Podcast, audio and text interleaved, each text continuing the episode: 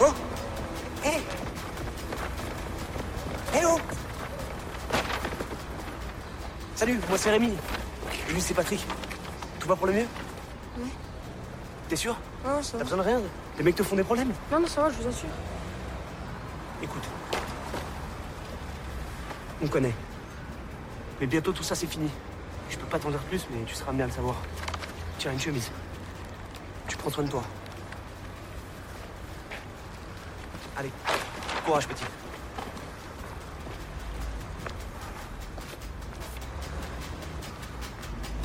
Je me sens bien quand je fais bien. Ouais, très bien. Maintenant, qu'est-ce qu'on fait Hein? Qu'est-ce qu'on fait là? Je m'ennuie. Voilà. Qu'est-ce qu'on fait? Ça vous dit quelque chose, Michel Mercier? Oui. Angélique et le roi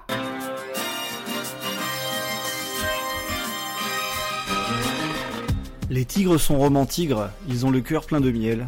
Si les jaloux les crient c'est parce qu'ils sont exceptionnels. Bienvenue dans Graffiti Cinéma, la seule émission du Loiret au monde a débuté par une citation de Tigrou. Ce soir, nous entrons dans un monde nouveau, dans une galaxie lointaine, où une couleur de cheveux si particulière détonne. Celle que l'on regarde, que l'on fixe intensément, celle que l'on a parfois montrée du doigt dans des périodes de triste mémoire, où Jessica Chastain n'aurait certainement pas eu la carrière qu'elle mérite totalement.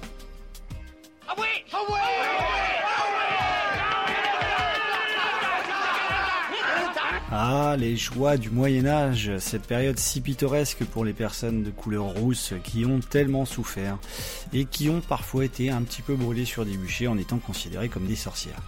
Comme disait Zélia euh, cette semaine, une amie sur notre page, euh, Tigrou, c'est mon préféré et j'ai envie de partir sur cette citation pour vous parler de ce projet de construire une émission sur le cinéma roux qui nous a été transmis de génération en génération depuis des temps immémoriaux. Le secret a été longtemps conservé, avec soin, pour vous dévoiler l'émission aujourd'hui sur l'impact des cheveux de feu dans le cinéma, et dans d'autres domaines aussi. Mais j'espère que la retourne va, va vite tourner pour, pour lui et surtout pour nous.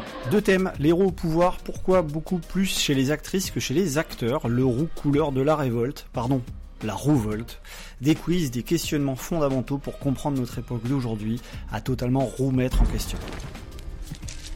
Un soleil rouge se lève. Beaucoup de sang a dû couler cette nuit. Comme disait David Barney, à qui on fait un coucou cette semaine, puisque sur la page il nous a produit énormément d'affiches rousses, il espère que l'animation dont on parlera ce soir ne sera pas en reste. On parlera du voyage de Chihiro, de Mon voisin Totoro, de Porco Rosso, même de séries comme Naruto. Effectivement, on parlera de ces classiques euh, du cinéma roux. Merci au peuple de passionnés qui nous ont rejoints dans ce combat cette semaine, qui nous prouve en tout cas à tous que le cinéma roux est LE sujet incontournable pour refonder une civilisation plus saine, avec une bande son rousse, des films roux, un fil roux aussi, si vous voulez, c'est inclus et produite et montée par votre serviteur, avec Aude Roubeca, Thomas et Nicolas autour des micros virtuels, Jean-Marc Simon de la bande de l'écran et Eric Sardinov de la Gatineuse Web TV également dans la partie podcast qui nous parlent tous les deux de l'impact du confinement sur leurs activités associatives. Graffiti est aussi une émission qui est diffusée pendant le confinement de 18h15 à 19h sur RCF Loiret et rcf.fr que vous retrouvez en podcast sur toutes les plateformes. C'est parti, entrez dans la danse, on ira loin puisque on a même des routes de secours. Scene one, Apple, take one. Je suis certain que vous êtes ravis de me voir, j'en suis tellement sûr. Et merci Ben pour la citation de Tigrou, j'aurais jamais trouvé tout seul. Le monde entier vous exprime toute sa reconnaissance. Ça fait toujours plaisir. On commence euh, bah, le tour de table avec euh, euh, les amis pour l'émission sur les roues au cinéma. On est très content d'avoir monté ce projet parce que c'est vrai qu'au départ il y a eu beaucoup de personnes qui, qui étaient contre. On a été menacés notamment par la mafia rousse, mais on a tenu et euh, on tenait vraiment euh, à faire cette émission euh, pour témoigner et résister aux pressions et à l'oppression évidemment pour mettre en avant ce cinéma. Alors donc bonjour à tous les amis autour bah, de la table virtuelle. Donc bonjour à Aude. Bonjour. Bonjour aussi. Et, bonjour à Thomas et bonjour à Nicolas. Salut. Bonjour. voilà. Et nous devant le micro à la maison, on est avec Rebecca. Bonjour. Voilà, et notre petite fille euh, Cléo que vous entendrez peut-être, même si elle n'est pas rousse et qu'a priori elle n'a pas à intervenir dans le débat. Alors les roues au cinéma, deux parties cette semaine. Donc le roux au pouvoir, En quoi le roux est à la mode au-delà de la dérision euh, de nos thèmes un petit peu dingues cette semaine, dans le premier thème de la semaine. Et deuxième thème, le roux couleur de la loose. Notamment, on verra euh, qu'il y a beaucoup de losers magnifiques du cinéma euh, qui sont roux et on peut l'associer à cette couleur-là.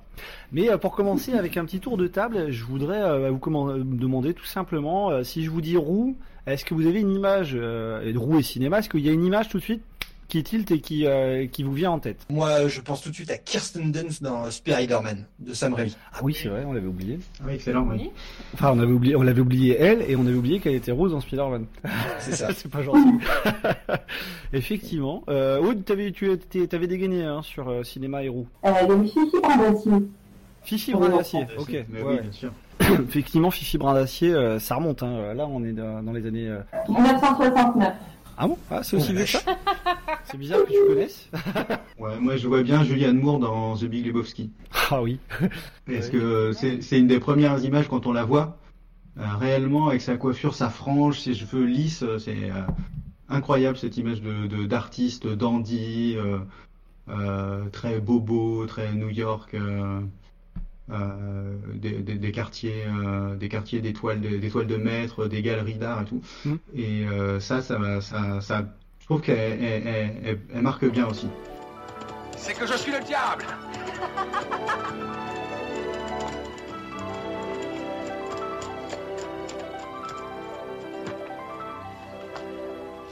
C'est une autre mine La plus précieuse. Venez voir. Où est-elle? Par ici, monsieur le comte.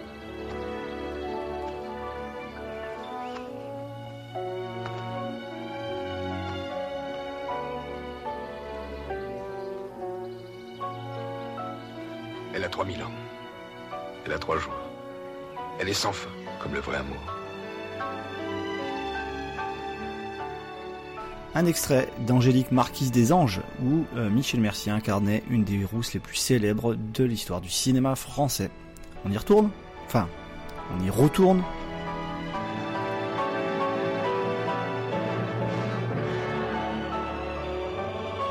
Alors, le premier thème de la semaine, le roux au pouvoir. En quoi le roux est à la mode euh, et depuis quelques années, hein, et au-delà de la dérision de nos thèmes euh, un peu dingues cette semaine. Euh, on va parler de personnages et puis euh, de, choses qui nous ont, sont venues à l'esprit en préparant l'émission. Et évidemment, à mettre en avant. Alors bon, on va commencer, va passer par Disney, la mafia rousse, les actrices rousses. Pourquoi il y en a tellement ces dernières années qui étaient emblématiques? Euh, un réalisateur avec Ryan Johnson, et puis également le cinéma historique. On voit plus de roues euh, que dans le cinéma euh, contemporain, on s'en est aperçu. mais c'est vrai que là en off, tout de suite, on, avait un personnage qui venir dans la deuxième partie. Dans le roux au pouvoir, ça a pu commencer avec des personnages finalement qui, qui cassait un petit peu euh, le rêve. Alors chez Disney, ça va être une princesse qui va, qui va être rebelle, dont on va parler. Mais on pensait également à X-Files, où il y a le côté un peu immature de, de, de David Duchovny, donc de, de, Fox Mulder, qui est confronté à Scully, qui est excessivement roulou et euh, qui est, elle, très terre-à-terre dans, dans la, la, série mythique des années 90. Bon, bah moi je repars sur le côté ah, sexualisé que Thomas a abordé tout à l'heure. Euh, je trouve qu'effectivement, toutes les... là j'ai retapé deux, trois actrices rousses dans des films de, bah, de, de super-héros, et c'est vrai que souvent c'est hyper sexualisé comme euh, personnage. C'est des femmes fortes qu'en veulent. Je pensais aussi à Jessica Rabbit dans Roger Rabbit. Bon bah voilà, hein, c'est elle est rousse et puis elle envoie quand même euh, sur l'aspect sexuel du, de la chose. De, oui, oui, effectivement, ouais. chez, chez euh, dans Roger Rabbit, chez Tex Avery, c'est énorme. On peut aussi citer bah, sur le même modèle la, la rousse des, des, années 60 dans Mad Men, hein, notamment. Euh, ouais. Série euh, sur les, les food pubs dans les années 60 aux États-Unis. Et c'est vrai qu'il y a ce côté hyper sexualisé qui est très présent. Euh, voilà, donc ça c'est un, un, premier stéréotype quand on a des personnages féminins évidemment, parce que c'est vrai que évidemment on n'a pas l'équivalent pour les pour les masculins, on pour les hommes pardon, on s'aperçoit finalement que là la liste d'actrices Emma Stone, Bryce Dallas Howard, Jessica Chastain, Julianne Moore qu'on peut appeler nous la mafia rousse euh, a, pourquoi il n'y a pas assez d'équivalent masculin Pourquoi le roux est une couleur associée euh, aux femmes au cinéma? Est-ce qu'il y a une façon de filmer, de styliser ces personnages-là? Quand on voit les choses un peu euh, comme dans les années, euh, comme dans les années 50, 60, euh, le, le, y a, y a, pour Hollywood, il n'y a que trois, types de femmes. Les blondes, les brunes et rousses. Non, mais c'est euh, la brune, euh, elle, doit être à la limite la, la bonne euh, la bonne mère. La blonde, c'est celle qui va, elle va être incendiaire. Clairement, c'est celle qui va qui amène. C'est toujours une blonde qui amène généralement le détective privé à faire des conneries. Et, et tu as derrière la rousse, qui elle, elle est peut-être plus. elle elle est pas entre les deux, mais elle aura ce, ce, ce- cet, cet aspect, euh, l'idée que elle, sera une tentatrice. Euh, Il y, a, il y a ce côté sorcier, puisque la couleur est tellement mystérieuse, tellement peu répandue, qu'il y a un aspect, euh, je dirais pas ce qu'à dire diabolique, mais c'est ça, quelque part. Il y a, il y a cet aspect euh, euh, de, de tentation un petit peu euh, euh, qui s'insinue, et euh, est-ce que le héros doit céder à cette tentation? Enfin, C'est-à-dire que la coiffure est toujours euh, bien lissée, bien travaillée, des cheveux longs, bien.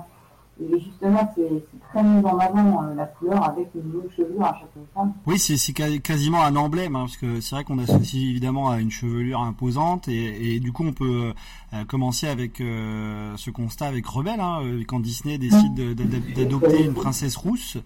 finalement, est-ce que le fait de changer le stéréotype féminin tel qu'il a été pratiqué également par Disney dans les films d'animation, euh, de passer, bon bah comme le disait Thomas, des blondes, des brunes, euh, à une rousse ici, mais qu'on va associer à une qualité euh, qui, est, hautement de, je dirais, de saison dans le domaine bah, des, luttes féminines, l'aspect rebelle. Le fait qu'elle soit rousse, est-ce que c'est totalement innocent dans, ce film de Disney?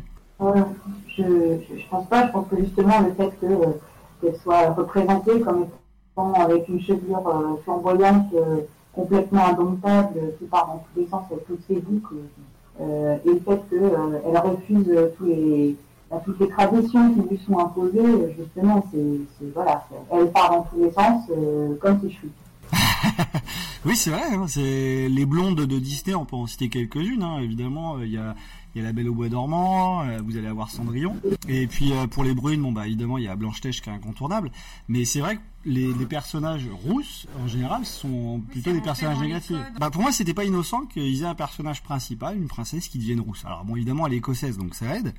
Mais euh, ça aide à être roux, hein, même s'ils sont en voie de disparition, comme euh, comme les, les, les pangolins et euh, les singes en Indonésie. Mais pas sûr que ce- cette petite comparaison rouge-singe, pangolin, ce soit la, la meilleure, si tu veux. Si, si, si, ça marche bien, ça passe, ça passe. Mais c'est vrai que pour le coup, euh, moi je trouvais emblématique qu'ils choisissent effectivement ce- cette couleur de cheveux euh, pour Rebelle euh, en, en- pour ce film-là. Je sais pas ce que vous en pensez, les garçons, euh, Bah, de, de cet aspect-là, de voilà d'avoir un personnage hop qui va tout de suite sauter aux yeux, mais c'est pas tout à fait innocent d'associer le rebelle au roux. Moi, ce que ça me, moi, moi, moi, ce que ça me, ça me rappelle, c'est aussi ce personnage dans La Reine des Neiges, du coup, qui est également rousse. Donc, j'ai oublié le prénom, je me rappelle plus, la petite sœur de La Reine des Neiges, du coup, qui, qui brise aussi les codes sociaux, qui refuse toute cette tradition et qui est rousse également. Je sais plus comment elle s'appelle, je sais plus si c'est la princesse. Anna. Je pense que, ouais, clairement, il y a une volonté euh, de marquer l'aspect un peu, bah, rebelle et casseur de codes avec cette couleur de cheveux euh, roux. Ariel, la petite sirène, Ah qui oui. est sur les mêmes codes, de, qui refuse, pareil, euh, la, la tradition, quoi. Oui, c'est vrai, parce que euh, là, on sort du, du, du cadre, on n'est plus dans les, les personnages. Alors bon, nous aussi, on fait des stéréotypes du coup pour essayer de comprendre et de décortiquer, mais euh, c'est vrai que dans la personne blonde, euh, la blonde, ça va être celle là, qui est plus sage, qui va plus rentrer dans les cases, et rousse, on va, va avoir tendance à vouloir repousser des marges. Donc c'est évidemment un cliché euh, totalement euh, obscur, on les fait encore au 21e siècle, mais on voit que finalement, euh, ils ont la peau dure, hein, et euh, pour les, ces personnages-là, euh, y compris dans les contes, on retrouve beaucoup beaucoup de stéréotypes euh, qui sont très présents. Euh, Thomas, on peut rebondir sur euh, ce que tu as découvert dans les, en, en décortiquant les aristochats, parce que tu as fait une étude Bah. universitaire sur les Oui, aristochats. bien sûr. Pour, conclure sur cet aspect de la rousseur chez Disney, tu t'es aperçu qu'il y avait un charroux à qui il arrivait des, des bricoles. Ouais, alors, juste avant ça, ce que, comme disait Nicolas tout à l'heure, euh, euh, en regardant Rebelle, là, je trouvais que c'était un, un, un pré-Reine des Neiges, pour le coup, euh, l'écriture des, des personnages. Euh, le fait que, que, que, que le personnage principal soit euh, veuille casser les codes, soit ait des aspects en même temps de, euh, de garçon manqué, parce que clairement dans le dans le film c'est ça quoi. Elle, elle refuse de s'habiller euh, avec les, les robes trop serrées euh, que sa mère lui donne. Euh, elle est plus à l'aise euh, à courir presque pieds nus dans la dans la forêt que que, que dans le palais quoi. Tout ça, ça c'est effectivement, je trouve que ça c'est c'est c'est une bonne idée de la part de ces de, de Disney de ils ont vu le vent venir quoi pour le coup. Mm. De, de, de ce changement de représentation. Ils ont vu le vent venir. Alors après, voilà, je- parlais des Aristochats, mais je trouvais ça marrant que, que, que le personnage principal, donc qui s'appelle O'Malley, le chat de gouttière s'appelle O'Malley et il est roux. Effectivement, c'est, euh, je pense que c'est inconsciemment fait exprès. Je sais pas s'il y a une euh, des archives spécifiques de, de la création de. Faudra demander à Karl si lui il a, Oui, il a oui, plus bien de, sûr, euh, nous spécialistes il a plus, Disney. ouais, spécialiste de Disney, il a plus de, de, bouteilles que moi. Mais pour le coup, je trouvais ça marrant que le personnage soit aussi un personnage qui soit en marge. Euh, qui, euh, qui soit rebelle, qui vive, euh, qui, qui vive avec les, euh, ses copains clairement de, de groupes de jazz, de scat, donc les, euh, de, qui, qui aiment l'amusement et le euh, l'aspect euh, profiter de la vie pour le coup, qui est en désaccord total avec le, le, le reste des Aristochats qui, qui sont eux vraiment dans le moule et que ce soit lui qui les qui les décoince. Et euh, je suis pas sûr que ce soit euh, rétrospectivement c'est peut-être c'est peut-être un choix euh, dû au hasard, mais euh, au final l'interprétation je trouve qu'elle est euh, elle va dans l'autre sens quoi pour le coup.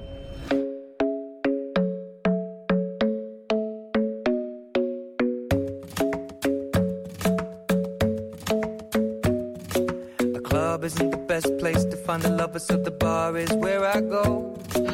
Me and my friends at the table doing shots, tripping fast, and then we talk slow. Come over and start up a conversation with just me, and trust me, I'll give it a chance. Now take my hand, stop it, and the man on the jukebox, and then we start to dance. And now I'm singing like, girl, you know I want your love. Your love was handmade for somebody like me. Come on now, follow my lead. I may be crazy, don't mind me. Say, boy, let's not talk too much.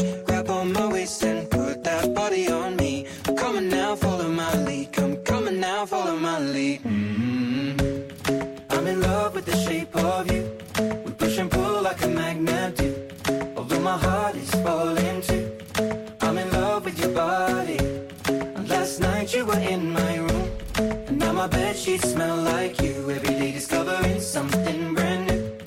I'm in love with your body. I'm in love with your body.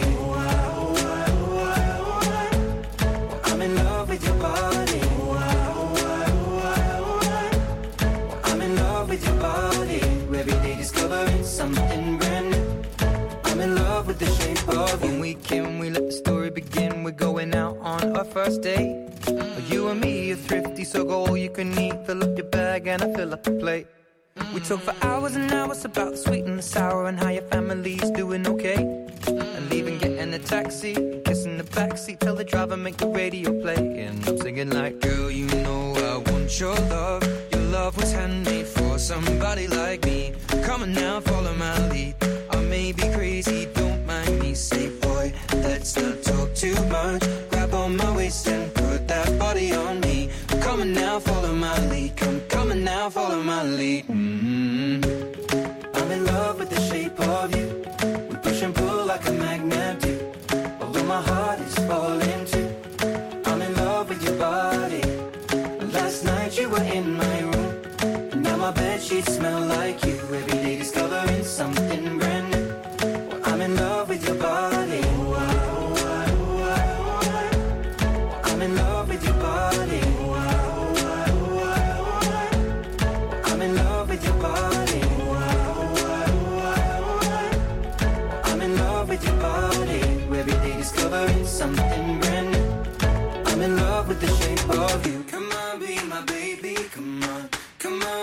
baby, come on. Come on, be my baby, come on. Come on, be my baby, come on. Come on, be my baby,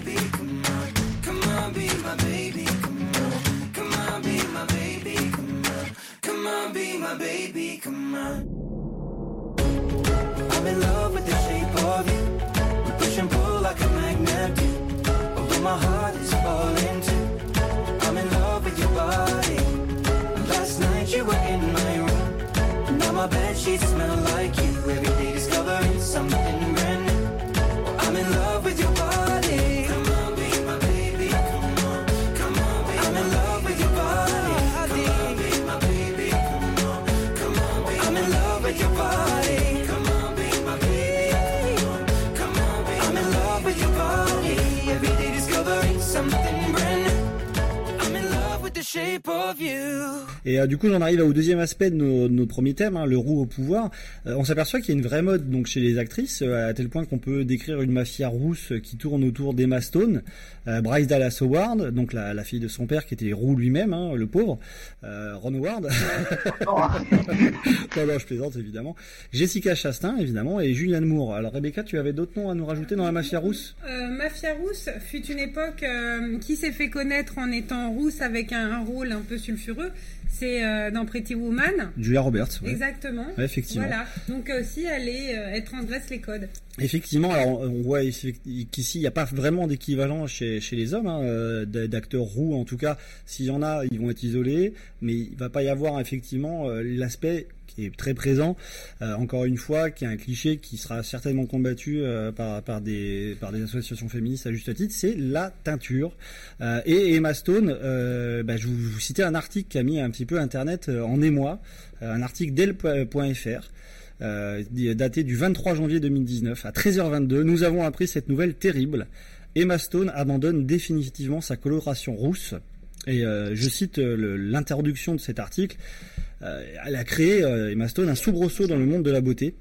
euh, notamment, hein, et on s'aperçoit qu'à l'occasion d'un match de baseball en 18 janvier en 2019 à Los Angeles, on l'avait aperçue, relookée, elle n'était plus rousse, catastrophe. Donc voilà, moi je voulais vous interpeller sur cet événement euh, incontournable de, de la planète, euh, cinéma évidemment et la planète tout court, hein, puisque là on parle quand même de, de, de rousseur et d'Emma Stone. MDR. Et voilà, mort de rire, mort de roue même. Euh, Qu'est-ce que vous pensez finalement de, de cette tendance, de cette vague chez euh, ces actrices depuis les années 90-2000, à, pour certaines, à adopter pour se distinguer, je pense, Bah, moi, ça me laisse à penser une seule chose, c'est qui est réellement roux dans toute cette histoire. Alors, Julianne Moore à part, il y a vraiment beaucoup d'actrices que tu vois rousses, puis après tu les vois plus trop rousses, un petit peu, pas beaucoup, et Est-ce puis en fait elles le sont pas vraiment. Elles ont pas leur Et- réponse à la fin du confinement parce que ça fera deux mois que personne n'aura vu de coiffeur. Et donc, euh, les, les cheveux auront trouvé leur vraie couleur. Voilà, on verra qui a triché. Mais ceci dit, blague à part, euh, est-ce que vous pensez qu'il y a encore quelque chose de très sexiste euh, dans le fait qu'il y ait des actrices qui aient besoin, ou qui, qui ressentent en tout cas le besoin, d'adopter une couleur de cheveux pour se distinguer des autres. Est-ce que euh, on, euh, est-ce qu'on est dans le faux ou dans le vrai quand euh, on, prend le- l'adjectif, euh, le mot valise sexiste dans cet aspect-là Là, moi, ça m'a interpellé, c'est qu'il n'y a pas l'équivalent pour les hommes et pour les acteurs, euh, finalement. Euh, et donc, du coup, voilà, c'est là où je voulais vous poser la question, parce que là, bon, bah, on répond à rien, on se pose juste la question, effectivement, est-ce que est-ce qu'on peut avoir ce regard-là, euh, genré sur cette couleur de cheveux? Est-ce que vous avez euh, des, des acteurs ici roux qui vous viennent à l'esprit, ou alors qu'à un moment donné, on se sont dit, tiens, je vais me teindre les cheveux en roux pour arriver à, apporter quelque chose à ma carrière. Je sais que c'est pas forcément la mode pour les hommes et que c'est pas les mêmes pour les hommes et les femmes, mais le fait est que ça a jamais été la mode pour les hommes. c'est pas, c'est pas rien. J'ai aucun acteur homme, c'est vrai, qui s'éteint les cheveux en roux. Je n'arrive pas, j'ai cherché, je vois pas du tout où un acteur pourrait comme ça passer d'une couleur à l'autre, j'en vois pas. Voilà, si vous en connaissez en nous écoutant hein, au podcast euh, ou en FM sur euh, RCF Loiret, vous nous envoyez un message hein, parce que on est très curieux et c'est vrai qu'on se pose cette question-là parce que blague à part, on s'est dit qu'effectivement c'est associé donc à ce cliché pour nous euh, de la de la rousse incendiaire euh, qui va être la tentatrice et euh, que ce cliché a la peau dure finalement puisqu'on s'aperçoit qu'il est toujours excessivement accolé euh, à des personnages, euh, enfin il y a des personnages, il y a des actrices euh, beaucoup plus qu'à des acteurs. Et, évidemment, je sais pas si Thomas ça t'interpelle Ouais. également euh, Si, ces si thèmes-là. tu- si- si tu regardes bien, généralement, les, les, les rôles masculins, ils sont plus pour des enfants. Euh, Poil de carotte. Harry Po- ouais, poil de carotte, Harry Potter, ce genre de choses. Voilà. Ouais. Voilà, voilà, c'est ce genre de ce genre de choses. Ils, ils, ont ils ont le côté euh, espiègle et, euh, et, et drôle. Euh, alors que quand ils vieillissent, bah, tu, on, on a du mal à, à c'est difficilement filmable un, un aspect pour le coup bah, sexualisé quoi. Ouais, effectivement, qu'on, évidemment, qu'on va tout de suite mettre de côté et ça coule de source. Alors bon, cette question-là, nous, elle était importante euh, dans, dans ce, dans ce thème-là. Euh, pour terminer sur ce premier thème, sur le, le à la mode, on va, je voulais aussi mettre en avant la, la vague de films historiques euh, très millénaristes finalement, parce qu'il y a, y a deux choses qui, qui sont liées à, à des peurs millénaires, euh, c'est la fin du monde, donc avec une flopée de films catastrophes qui est arrivée dans les années 2000, euh, auxquels on consacrera l'émission, mais également énormément de films historiques. Et euh, je voulais vous soumettre Titanic et Moulin Rouge, où on s'aperçoit qu'effectivement ici la rousseur cette fois-ci euh, est venue euh, incarner une forme de passé, en tout cas de, de, de, de mode de vie passéiste. Et ça passe également par euh, des personnages comme celle qu'incarne Kent Winslet ou, Nicole Kidman dans ces deux films. Est-ce que pour vous, et vous avez effectivement aussi ce regard-là sur cette teinte de cheveux qui est plus présente dans des films d'époque que dans des productions contemporaines? C'est par exemple l'idée aussi que les films historiques, euh, on, en a beaucoup, euh, ils sont, les, acteurs roux sont quand même cantonnés toujours à ce même type de rôle, peu importe le, type de film finalement. Euh, si on regarde, si tu regardes les, films historiques avec des acteurs masculins roux, t'en as pas, as pas tant que ça. Et ça va être effectivement des films historiques sur l'Écosse, l'Irlande, et, et c'est bien tout. Si tu reprends sur les codes, euh, l'héroïne de, de Titanic, c'est encore une briseuse de codes qui refuse l'autorité et la tradition. Oui. Et de l'autre Ouais. côté, euh, si tu reprends pour Moulin Rouge, Nicole Kidman, c'est encore euh, une rousse sulfureuse, euh, très sexuée dans son rôle, quoi. T'as encore les mêmes clichés, malgré des films d'époque. Je reviens par exemple, euh, Ah, euh, c'est moins, c'est moins historique, Ouais. euh, enfin pas en tant qu'historique euh, en, en tant que réalité, mais euh, par exemple Game of Thrones. Euh, les, les roues visibles que tu vois réellement, c'est les, euh, les personnages qui viennent du Nord. Oui. C'est les, perso- c'est les personnages mystérieux, c'est les personnages euh, euh, presque mythiques qui qui qu'on n'a jamais vus, qui sont teintés de, de magie. voilà, ça reste encore ce même type de cliché.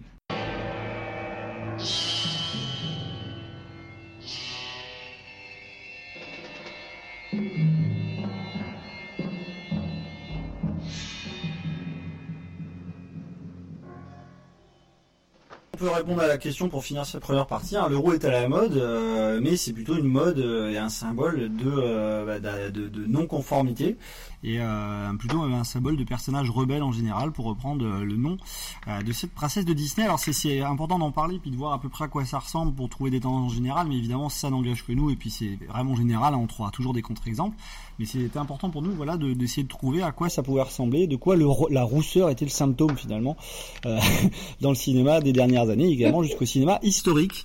Euh, voilà pour notre premier thème. On va continuer avec un premier quiz euh, juste après ça.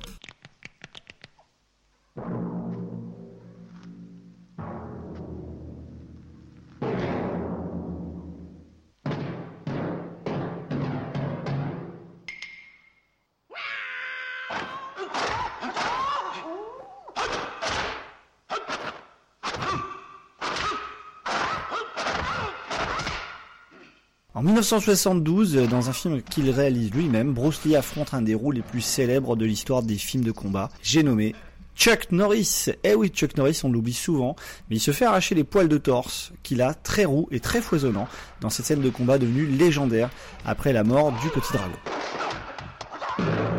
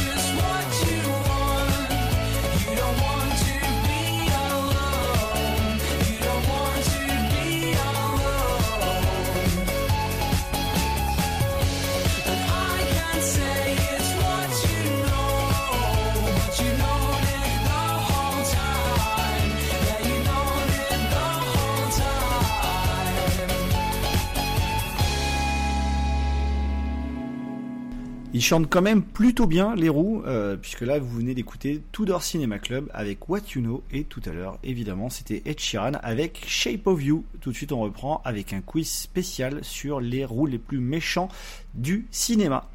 Ça arrive, surtout quand ils chantent pas. Mais non, T'as limite c'est pas- vexant, hein. Mais non, mais je suis vexant. Donc le premier quiz après le premier thème euh, de la semaine euh, donc euh, sur la mode du roux et avant le deuxième thème sur le roux couleur de la loose. Euh, le premier quiz que je voulais vous proposer cette semaine, alors évidemment on connaît des roux, hein, on, leur dédicace l'émission à tous nos amis roux. Euh, bon bah, moi j'ai Loïc, j'ai Elise, je leur dis bonjour et je les soutiens dans leur combat parce que euh, figurez-vous que le- les roux, selon un, un célèbre article de Topito, va bientôt devenir État observateur à l'ONU. Euh, c'est important pour eux. Et, euh, et voilà, on, on leur fait un petit coucou, on pense à eux, à tous nos copains roux. Alors pour ce premier quiz à choix multiples, je vous propose les roux les plus méchants du cinéma. Euh, je suis parti sur un article que j'ai trouvé sur hightech.fr. euh, qu'on partagera sur notre page. Et euh, donc je- voilà, j'ai quatre, euh, plusieurs questions hein, à choix multiples. Il y en a des difficiles, des impossibles, comme d'habitude. Euh, un nombre euh, entre 1 et 6. 3. 3. Alors, quelle reine rousse pas super commode? Quatre propositions. Vous pouvez jouer aussi à la maison. Hein. A, B, C ou D. La reine rousse, la reine rousse, la reine rouge, la reine mère ou la reine manta. A, B, C ou D. Quelle reine rousse est pas super commode? Parmi les quatre La rousse, la rouge, la reine mère ou la reine manta Euh. La reine mère, eh bien non, c'était la reine rousse euh, dans euh, Alice au pays des merveilles. Euh, et ouais, ouais, effectivement, euh, et elle est, euh, c'est une petite rousse très cruelle et très capricieuse, très méchante, et elle passe son temps à ordonner de, la- de- de décapiter des gens qui l'agacent. Voilà, ce qui est plutôt un petit peu lait, effectivement, et pas super super sympa, effectivement. Alors je continue avec Rebecca, on va continuer à être euh, un peu, euh, comment dire, romantique, c'est comme ça qu'on dit? Euh, entre 1 et 5. 5 pour Rebecca, donc ça va nous amener à cette question euh, fantastique, la question infaisable. Qui est le roux le plus méchant, le roux le plus méchant de la littérature classique française, qui a été adapté au cinéma en 2001 ABC ou D?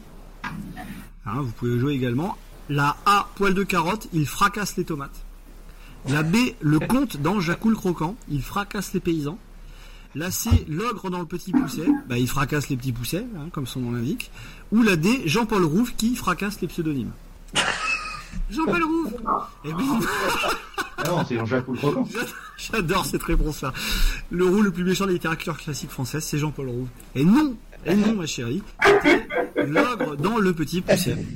Euh, qui est roux, figurez-vous, et c'était très compliqué parce que là il fallait lire le bouquin pour euh, arriver à le trouver, voire éventuellement avoir vu le film en 2001, mais ils sont pas nombreux.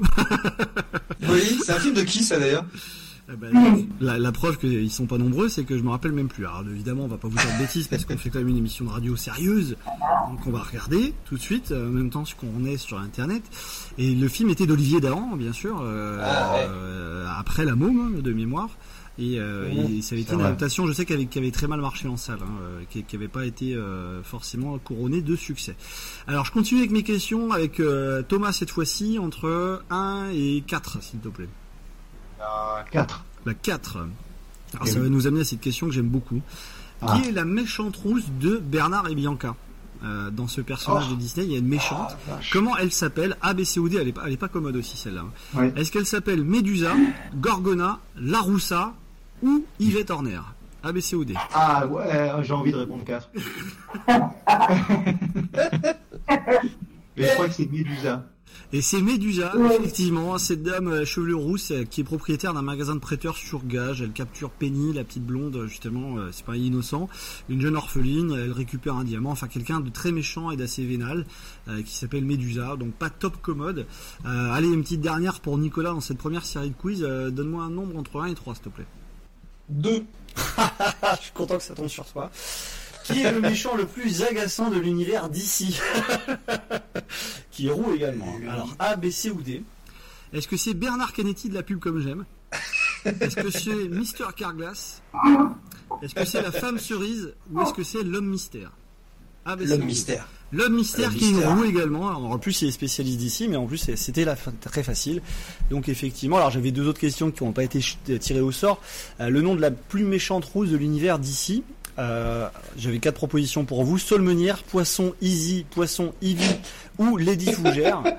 Euh, évidemment, il fallait répondre Poison Ivy. Euh, Euh, Lady Fougère, j'aurais bien aimé. que- Lady Fougère, c'est pas mal. Hein, si on fait un film, Ah, au, au brainstorm.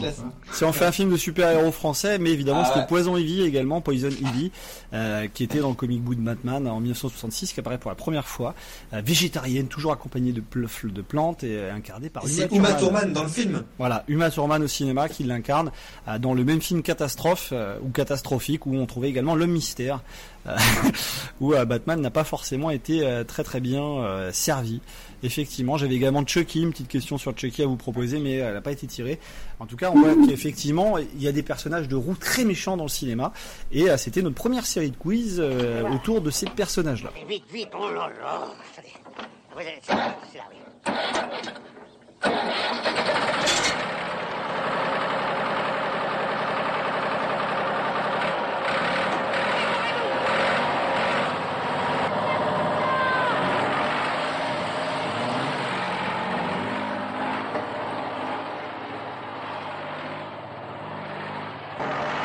Mais que- comment ça s'arrête Charlotte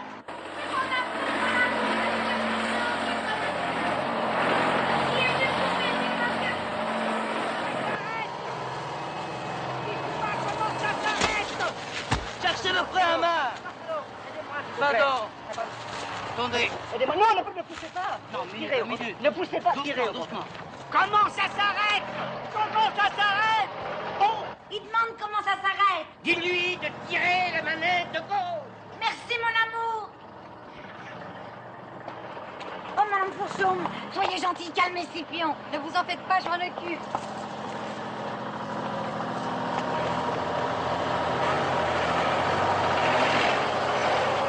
Oh, le poulailler Mais Saleté de volaille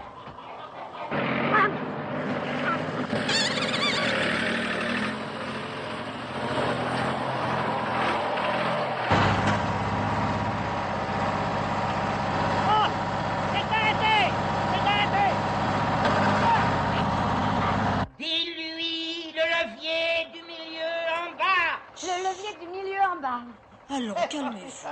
Calmez-vous. Monsieur Fourchoum, le levier du milieu en bas. En 1968, Louis de Funès incarne André Castagnier dans Le Petit Baigneur, une comédie de Robert Derry, euh, où euh, André Castagnier est inventeur de prototypes de bateaux sur un chantier naval. Alors effectivement, c'est- cet homme est responsable de beaucoup de, projets. Il y en a un qui s'appelle Le Petit Baigneur et qui va rencontrer un très très large succès. Euh, dans cette comédie emblématique, vous avez deux roues euh, qui sont incontournables. Robert Derry qui euh, joue dans son propre film et euh, qui est euh, d'une chevelure rousse totalement éblouissante. Et également Pierre Tornade, la voix française, euh, bon bah française, la voix d'Obélix, euh, qui euh, lui-même interprète un roux euh, dans ce film-là, euh, sachant que Obélix lui-même, au dernier congrès international des roues, euh, vous avez eu euh, cette question qui était en débat pour qualifier oui ou non d'Obélix euh, de roux avec Tintin et d'autres euh, grandes vedettes de la BD. En tout cas, Le Petit Baigneur, une comédie emblématique du cinéma français, dans lequel on retrouve donc ces personnages rouges de feu, ouais je sais pas, rouges de cheveux plutôt, ça serait mieux. C'était pas mauvais, c'était très mauvais. Voilà, exactement. Alors, La mythique chaîne de fin pour conclure l'émission en partie FM. Alors là, ça va être un peu différent euh, d'ha- de- d'habitude. hein. Euh, je vais vous poser une question chacun un tour de rôle. Donc on va définir d'un ordre. hein. Euh, on va commencer par Rebecca. Euh, après, ça sera Aude. Après Nicolas. Après Thomas. Et donc après Thomas, on revient à Rebecca. On va tourner comme ça. Je vous pose une question.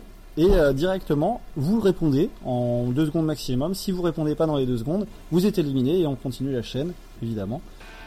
Donc le, le thème de la question, ça sera de la chaîne de fin, ça sera des types de films dans lesquels le mot roux a été directement intégré. Donc des titres de films détournés en roux. Voilà, des, des films, on peut dire même roux inventés. Hein, clairement. Voilà. Alors j'ai un premier, une première série pour vous euh, de, de films roux inventés avec chez Ghibli, hein, le thème de- des, films du studio Ghibli qui sont euh, directement réinventés avec cette teinte de cheveux. Je commence donc avec Rebecca, une petite fille qui perd ses parents. Attention. Chihiro. Voilà, Chihiro. trop tard, perdu. Élimination de Rebecca, c'était le voyage de Chihiro. Effectivement, je continue avec Aude. Une jeune fille se découvre un pote panda géant. Ah bah si. Bah si. Attention. Oui, mais je l'ai pas. Élimination. Non. Alors les garçons, vous l'avez Mon voisin Totoro, effectivement. C'est bien vu. Je continue avec euh, Nicolas, un hommage à l'aviation. Euh, mon voisin Totoro. Euh, non, qu'est-ce que je raconte euh, Porco Rosso Porco Rosso, bien joué. Un manga interminable pour Thomas. Un manga interminable. Ouais, un manga où il y a énormément d'épisodes. Très très très très fameux, très très connu auprès des, des plus jeunes. hein. Akiro Akiro ça passe, mais sinon j'avais Naruto éventuellement qui Ah oui, Naruto, oui. Alors, on continue avec des films très célèbres. Attention, un film avec un robot, Rebecca. Euh, Pacific Rouge. C'est rigolo, donc ça, je vais accepter. Mais non, c'était Robocop évidemment euh, qu'on a mis en affiche cette semaine. Euh, Aude, un film dans la saga Star Wars, transformé en roue. Euh... Il est très dur celui-là. Il est bien celui-là pourtant. Ah, c'est perdu, hein. C'était Rogue One. Ouais, ouais. Oh là là. Une série ringarde pour, euh, pour Nicolas. Une série ringarde Ouais. Euh, euh, attends, une série ringarde. Britannique. Euh, Une série britannique ringarde. Britannique Ah, Doctor Who Doctor Who, voilà, Ah, effectivement. Doctor Who. Ah. Bien vu. Un film de la nouvelle vague pour Thomas. Les 400 roues. Les 400 roues, bien joué. Euh, film de François Truffaut. Euh, Rebecca, un film avec des dinosaures. Ah bah si. Bah si, Rebecca. Tu l'as eu tout à l'heure. Jurassic Park, joli. Euh, une réponse Jurassic euh, derrière Park. dans le public. Jurassic Park. Ah, dinosaures. j'ai dit. Jurassic Park. Et on continue avec euh, un petit dernier pour cette série de films, un polar sur la côte ouest aux États-Unis, qui se passe à San Francisco. Est-ce que vous l'avez? Là, le premier qui dégaine, hein, le premier ou la première qui dégaine. Boulit Non, j'avais les routes San Francisco à vous proposer. Ah oui. Mais Roulit était accepté, effectivement, c'était un peu plus dur. Bon, on finit une petite série avec des personnages. Citez-moi un boxeur. Rookie Balboa. Rookie Balboa, magnifique. Maintenant, je lis une princesse. Le premier et la première qui dégaine. Une princesse euh, avec. Oui. Oh, une princesse. Bah, on Ah, l'a cité. On l'a cité tout à l'heure, bien sûr. Roubelle. Roubelle, ça passe. Un magicien super vieux. Good Elf Non, ça marche pas. Bah presque, hein. Euh, Vous êtes pas loin. hein. D- Dumble- D- Dumble Saruman. Saruman. Dumble Roux ça passe et Saruman Ah, est est accepté. C'était Saruman, le Dumble Roux est accepté.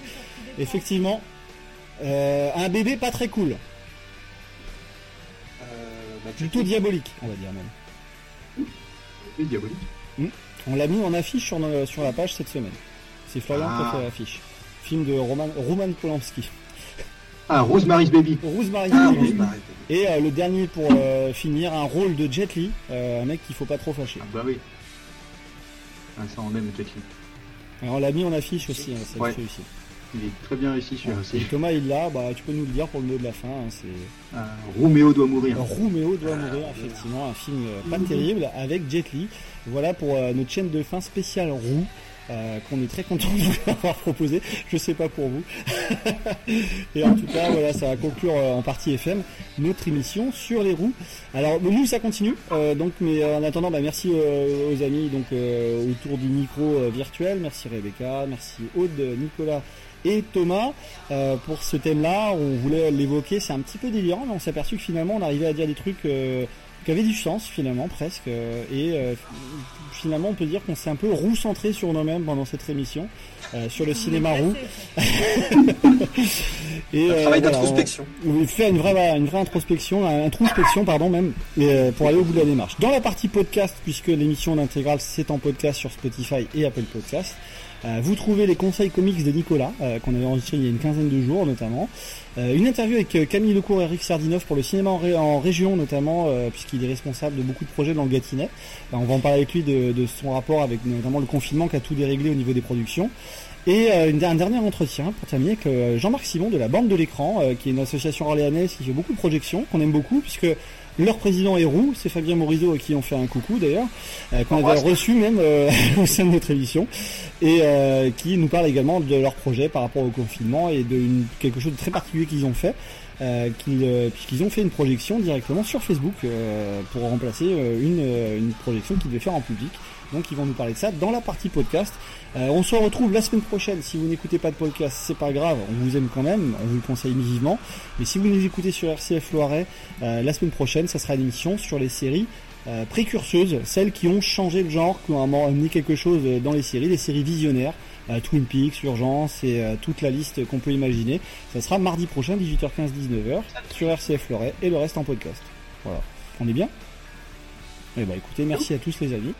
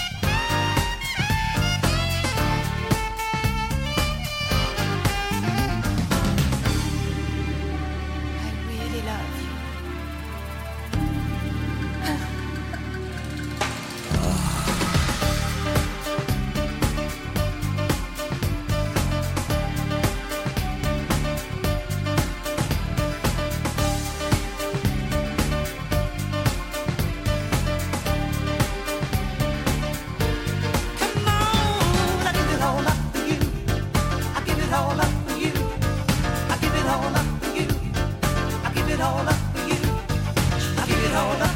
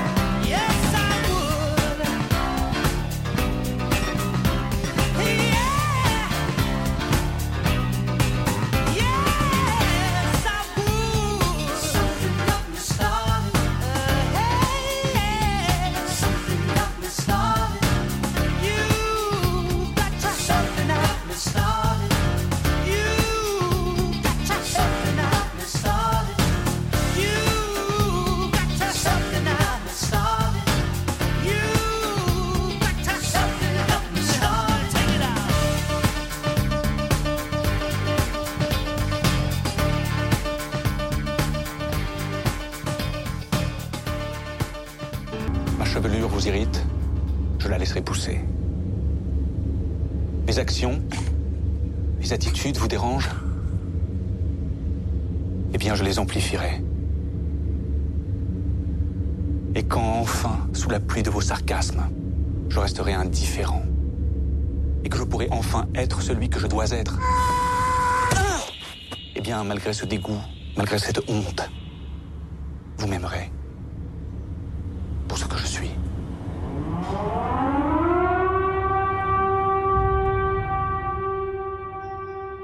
Quand Quand on a imaginé euh, une émission sur le cinéma roux, les acteurs roux, les actrices roux et leur influence dans le, cinéma, assez rapidement il y a un film qui nous est venu en tête, qui est euh, Notre jour viendra de Romain Gavras, sorti en 2010 avec Vincent Cassel et Olivier Barthélémy. Euh, c'est une histoire un peu dingue euh, qui se passe dans le nord de la France. On reconnaît Dunkerque, on reconnaît ces territoires-là qui ont déjà été très très bien filmés dans d'autres films. Patrick et Rémi n'ont ni peuple, ni pays, ni armée. Ils sont roux. Ensemble, ils vont combattre le monde et sa morale dans une quête hallucinée vers l'Irlande et la liberté. Alors c'est un film assez court d'une heure 23. Euh, là j'ai euh, bourré en main, je l'avais vu pour l'émission et euh, au départ j'avais prévu qu'on en parle forcément dans la version FM. Je vais quand même en parler parce que c'est un film évidemment qui rentre totalement dans le thème de la semaine. Et malgré tout, euh, je vous en le parle et je vous l'évoque, je vous invite à être curieux avec ce film-là, mais ce road movie complètement hallucin- hallucinatoire et déjanté, qui, euh, ça a été relevé plusieurs fois, reprend l'influence notamment de, des, des- films de, Bernard, euh, de Bertrand Blier, pardon. Bon, à l'image de Buffet froid, par exemple, ou euh, plus lointainement les valseuses. Ici, on voit voilà euh, l'itinérance de deux paumés qui euh, vont utiliser la couleur de cheveux non pas comme un fondement de- du film, mais plutôt comme un alibi pour se révolter de manière euh, totalement incohérente et, et véritablement agressive dans la deuxième partie du film. Euh, ce qui fait que très personnellement, j'ai pas du tout accroché euh, avec la tournure qu'a pris le film, alors que dans la première moitié, il est plutôt amusant et que le décalage euh, est plutôt picaresque et assez comique dans la première partie du film. La deuxième, j'ai trouvé ça beaucoup moins bien maîtrisé, en tout cas que le sujet et partait vraiment de manière assez agressive dans, tous les sens vers une sorte de rebelle, rébellion, pardon, totalement euh, hallucinante, quoi. Donc euh, moi je vous invite à découvrir ce film qui est assez rare, qui a fait assez peu d'entrées en salle, hein, 30 000 entrées seulement. Euh, Notre jour viendra de Romain Gavras qui mérite quand même d'être évoqué puisque je le fais là et puis qui gagne quand même à être découvert euh, malgré les réserves que j'exprime qui sont tout à fait personnelles comme tout à chacun. Euh, on voulait donc euh, parler de ce film là cette semaine. Notre jour viendra de Romain Gavras. Hé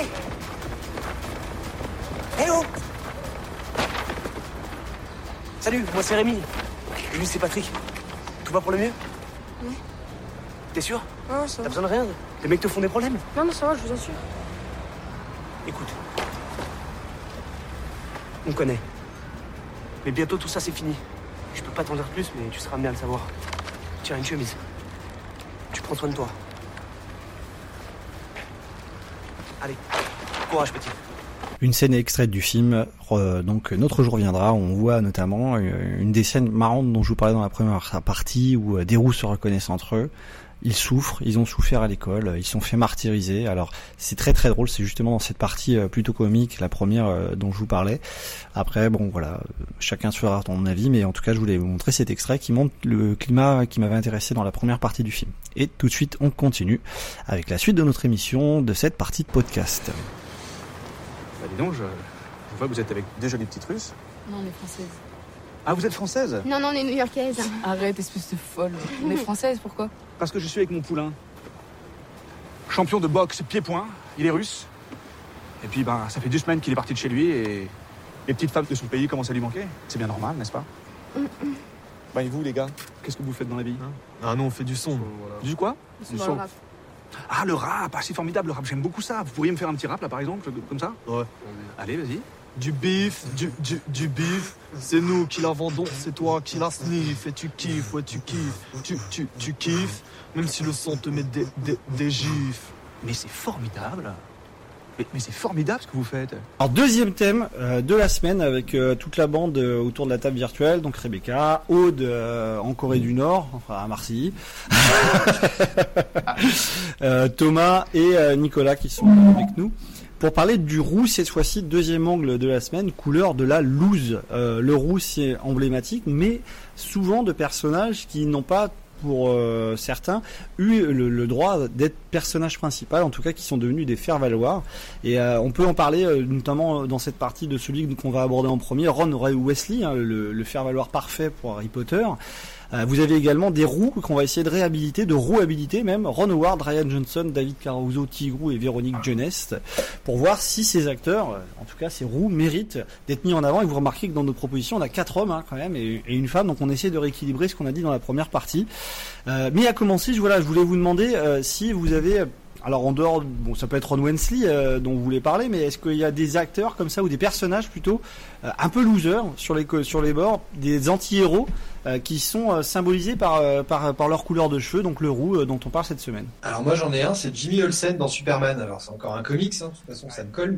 Mais Jimmy Olsen c'est un peu le syndrome quand même Harry Potter, hein, avec justement ce personnage roux qui est le faire-valoir de Clark Kent. Mais voilà, pareil, c'est un mec et du coup s'il est roux, bah il est un peu, c'est le bon copain, c'est voilà, c'est un peu le cliché aussi du, du faire-valoir quoi. Euh, Thomas, Aude, hein, si jamais ça vous inspire, ou, euh, ou Rebecca sur les, les losers euh, roux célèbres, les rousers même qu'on pourrait, dont on pourrait qualifier. Pardon. Si tu regardes Happy Days par exemple. Oui, avec Ron Howard. Avec Ron Howard, c'est la même chose. Il est pas, il est pas spécialement. Il passe quand même pour être le le, Le. Ouais. Euh, le- le- et voilà, et celui qui est le coincé comparé à, à Fonzie pour le coup, qui est qui est son pote, euh, qui est un peu plus vieux lui, mais qui est vraiment le l'archétype du, euh, du du du James Dean ou de, de Marlon Brando quoi.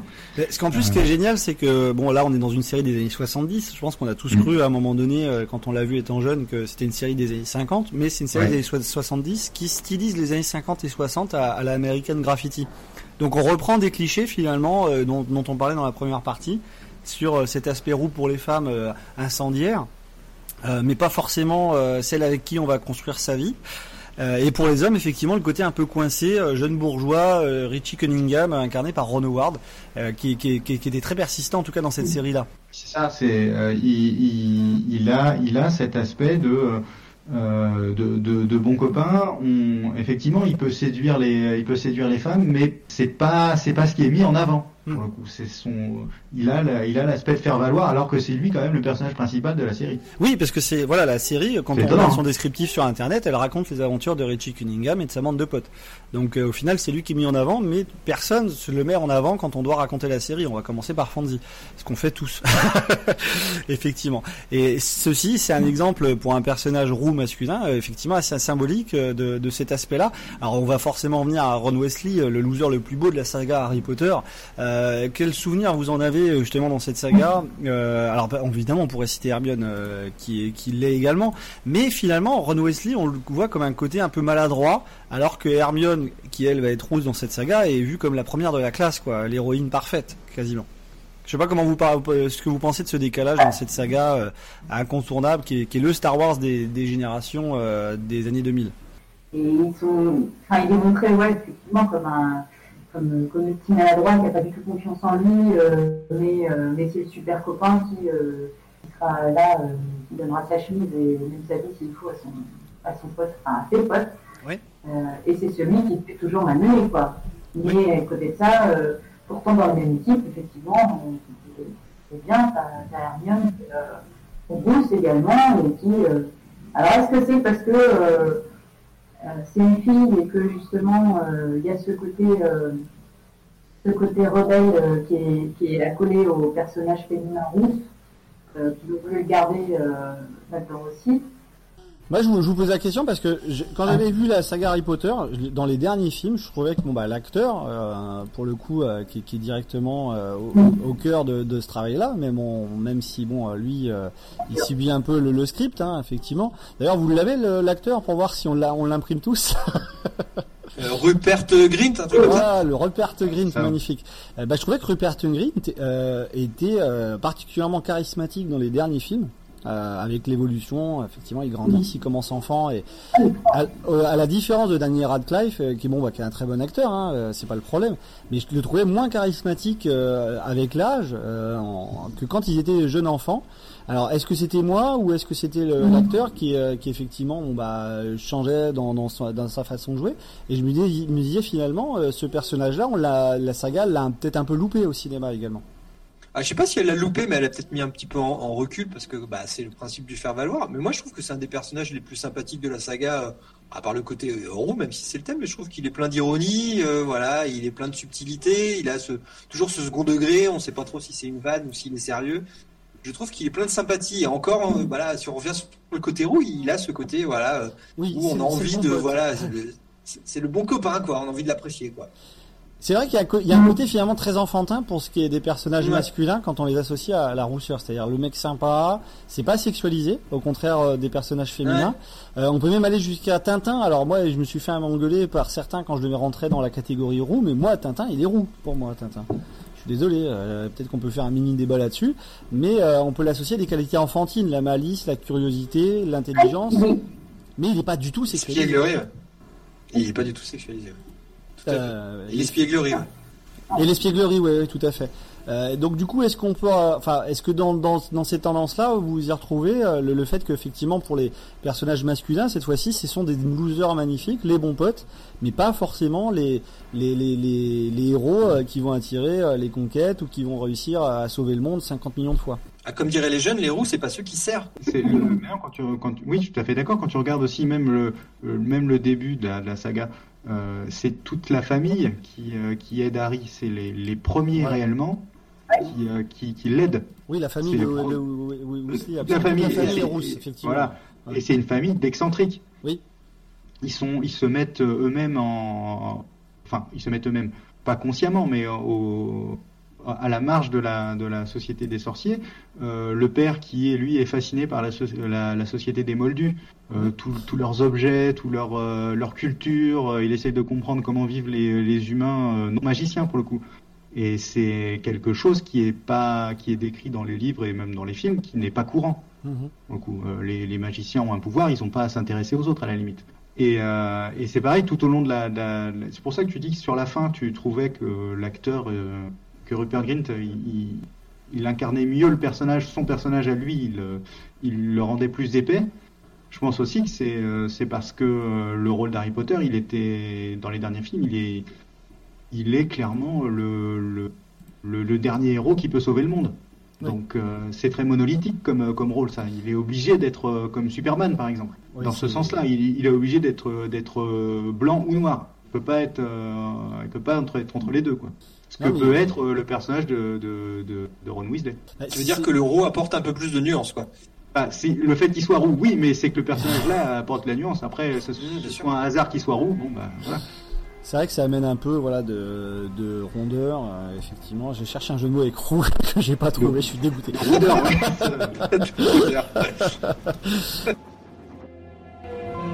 Excuse-moi, je peux m'asseoir? Il a plus de place nulle part. Oui, bien sûr. Au fait, je m'appelle Ron. Ron Weasley. Et moi, Harry. Harry Potter. Alors, alors c'est vrai? Je veux dire, tu as vraiment une, une, une quoi? Une cicatrice? Ah, oui. Oh, c'est dément. Vous voulez quelque chose, les enfants? Non, merci. J'ai ce qu'il faut.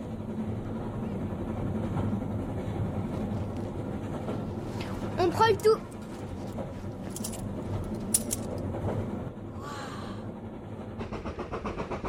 Alors bon, du coup, pour finir sur ce thème-là du, du- roux euh, loser euh, magnifique, hein, on entend, euh, on n'est pas là non plus pour euh, pour dire que tous les roux sont des losers. On en connaît des très bien. hein. on a cité nos amis tout à l'heure qui sont roux. Bon, ça reste des très bons amis, hein, malgré ça. ils le savent et on leur répète aujourd'hui. Mais du coup, je vais faire un tour de table sur des roux à réhabiliter. Euh, donc du coup voilà on peut parcourir rapidement ces noms. Euh, parmi les cinq alors une sélection voilà euh, universitaire hein, euh, très poussée. Euh, on, on a appelé plusieurs euh, spécialistes euh, internationaux euh, des, des roues hein, évidemment euh, tous irlandais. Euh, O'Malley euh, Jack O'Daniel et Jack O'Nolson. Euh, et ils nous ont sélectionné cinq roues euh, au niveau international qui mériteraient d'être remis en avant. Donc vous avez Ron Howard euh, pour commencer, euh, que je soumets à votre nom, est-ce que Ron Howard, euh, qui a été, alors bon, on peut dire qu'il a été, s'il a été décrié, c'est pour des films qui ont tendance à être pas forcément, comment dire, des chefs-d'œuvre, mais pas non plus des catastrophes. C'est-à-dire que c'est un, un jobber, ce qu'on appelle un jobber, quelqu'un qui va faire le boulot des studios sans mettre beaucoup de personnalité dans ses films. Mais à côté, euh, l'avantage de Ron Howard qui pousserait à sa réhabilitation, c'est que c'est quelqu'un qui justement qui travaille très bien et qui a par exemple sauvé euh, Solo euh, du, du cataclysme euh, dans lequel il était lancé euh, avec les, les soucis de production de, de Disney. Euh, Est-ce que Ron Howard, ça vous évoque quelqu'un qu'on pourrait un qu'on pourrait ré- rouhabiliter Alors, si on- moi, si on parle que de sa carrière de réalisateur, carrément, quoi. Moi, je trouve qu'on est très dur avec Ron Howard. Ah oui, Je suis. films, Bah, voilà, Clairement, j'ai forcé le trait. hein. pas- Ouais, bien sûr. Ouais, ils sont pas exceptionnels, mais même sa saga euh, qu'il a fait autour du Da Vinci Code, alors que c'est clairement pas ma tasse de thé, mais les films se laissent euh, regarder, euh, voilà, un samedi soir, euh, si on n'a rien à faire, euh, très. Faut vraiment pas avoir grand chose à faire. non, j'ai pas grand chose à faire en ce moment. mais non, mais franchement, le, je trouve qu'en plus, il y en a certains qui sont même plutôt, euh, plutôt pas trop mauvais. Bah, il y a Apollo Solo, 13, clairement, il- forcément, clairement, Apollo Bien sûr. 13 qu'on peut mettre en avant. Euh, clairement, ouais, ouais. Et puis je crois qu'il a fait des westerns aussi qui sont un ou deux westerns qui sont ma foi plutôt sympathiques. Et je les ai plus en tête. Je Alors, quand, quand tu disais euh, Ron Howard le réhabiliter, mais euh, est-ce que maintenant on est obligé de le réhabiliter parce qu'il est plus fauve que roux maintenant quand même c'est vrai, c'est vrai. Le pauvre, le pauvre, il est même très très chaud.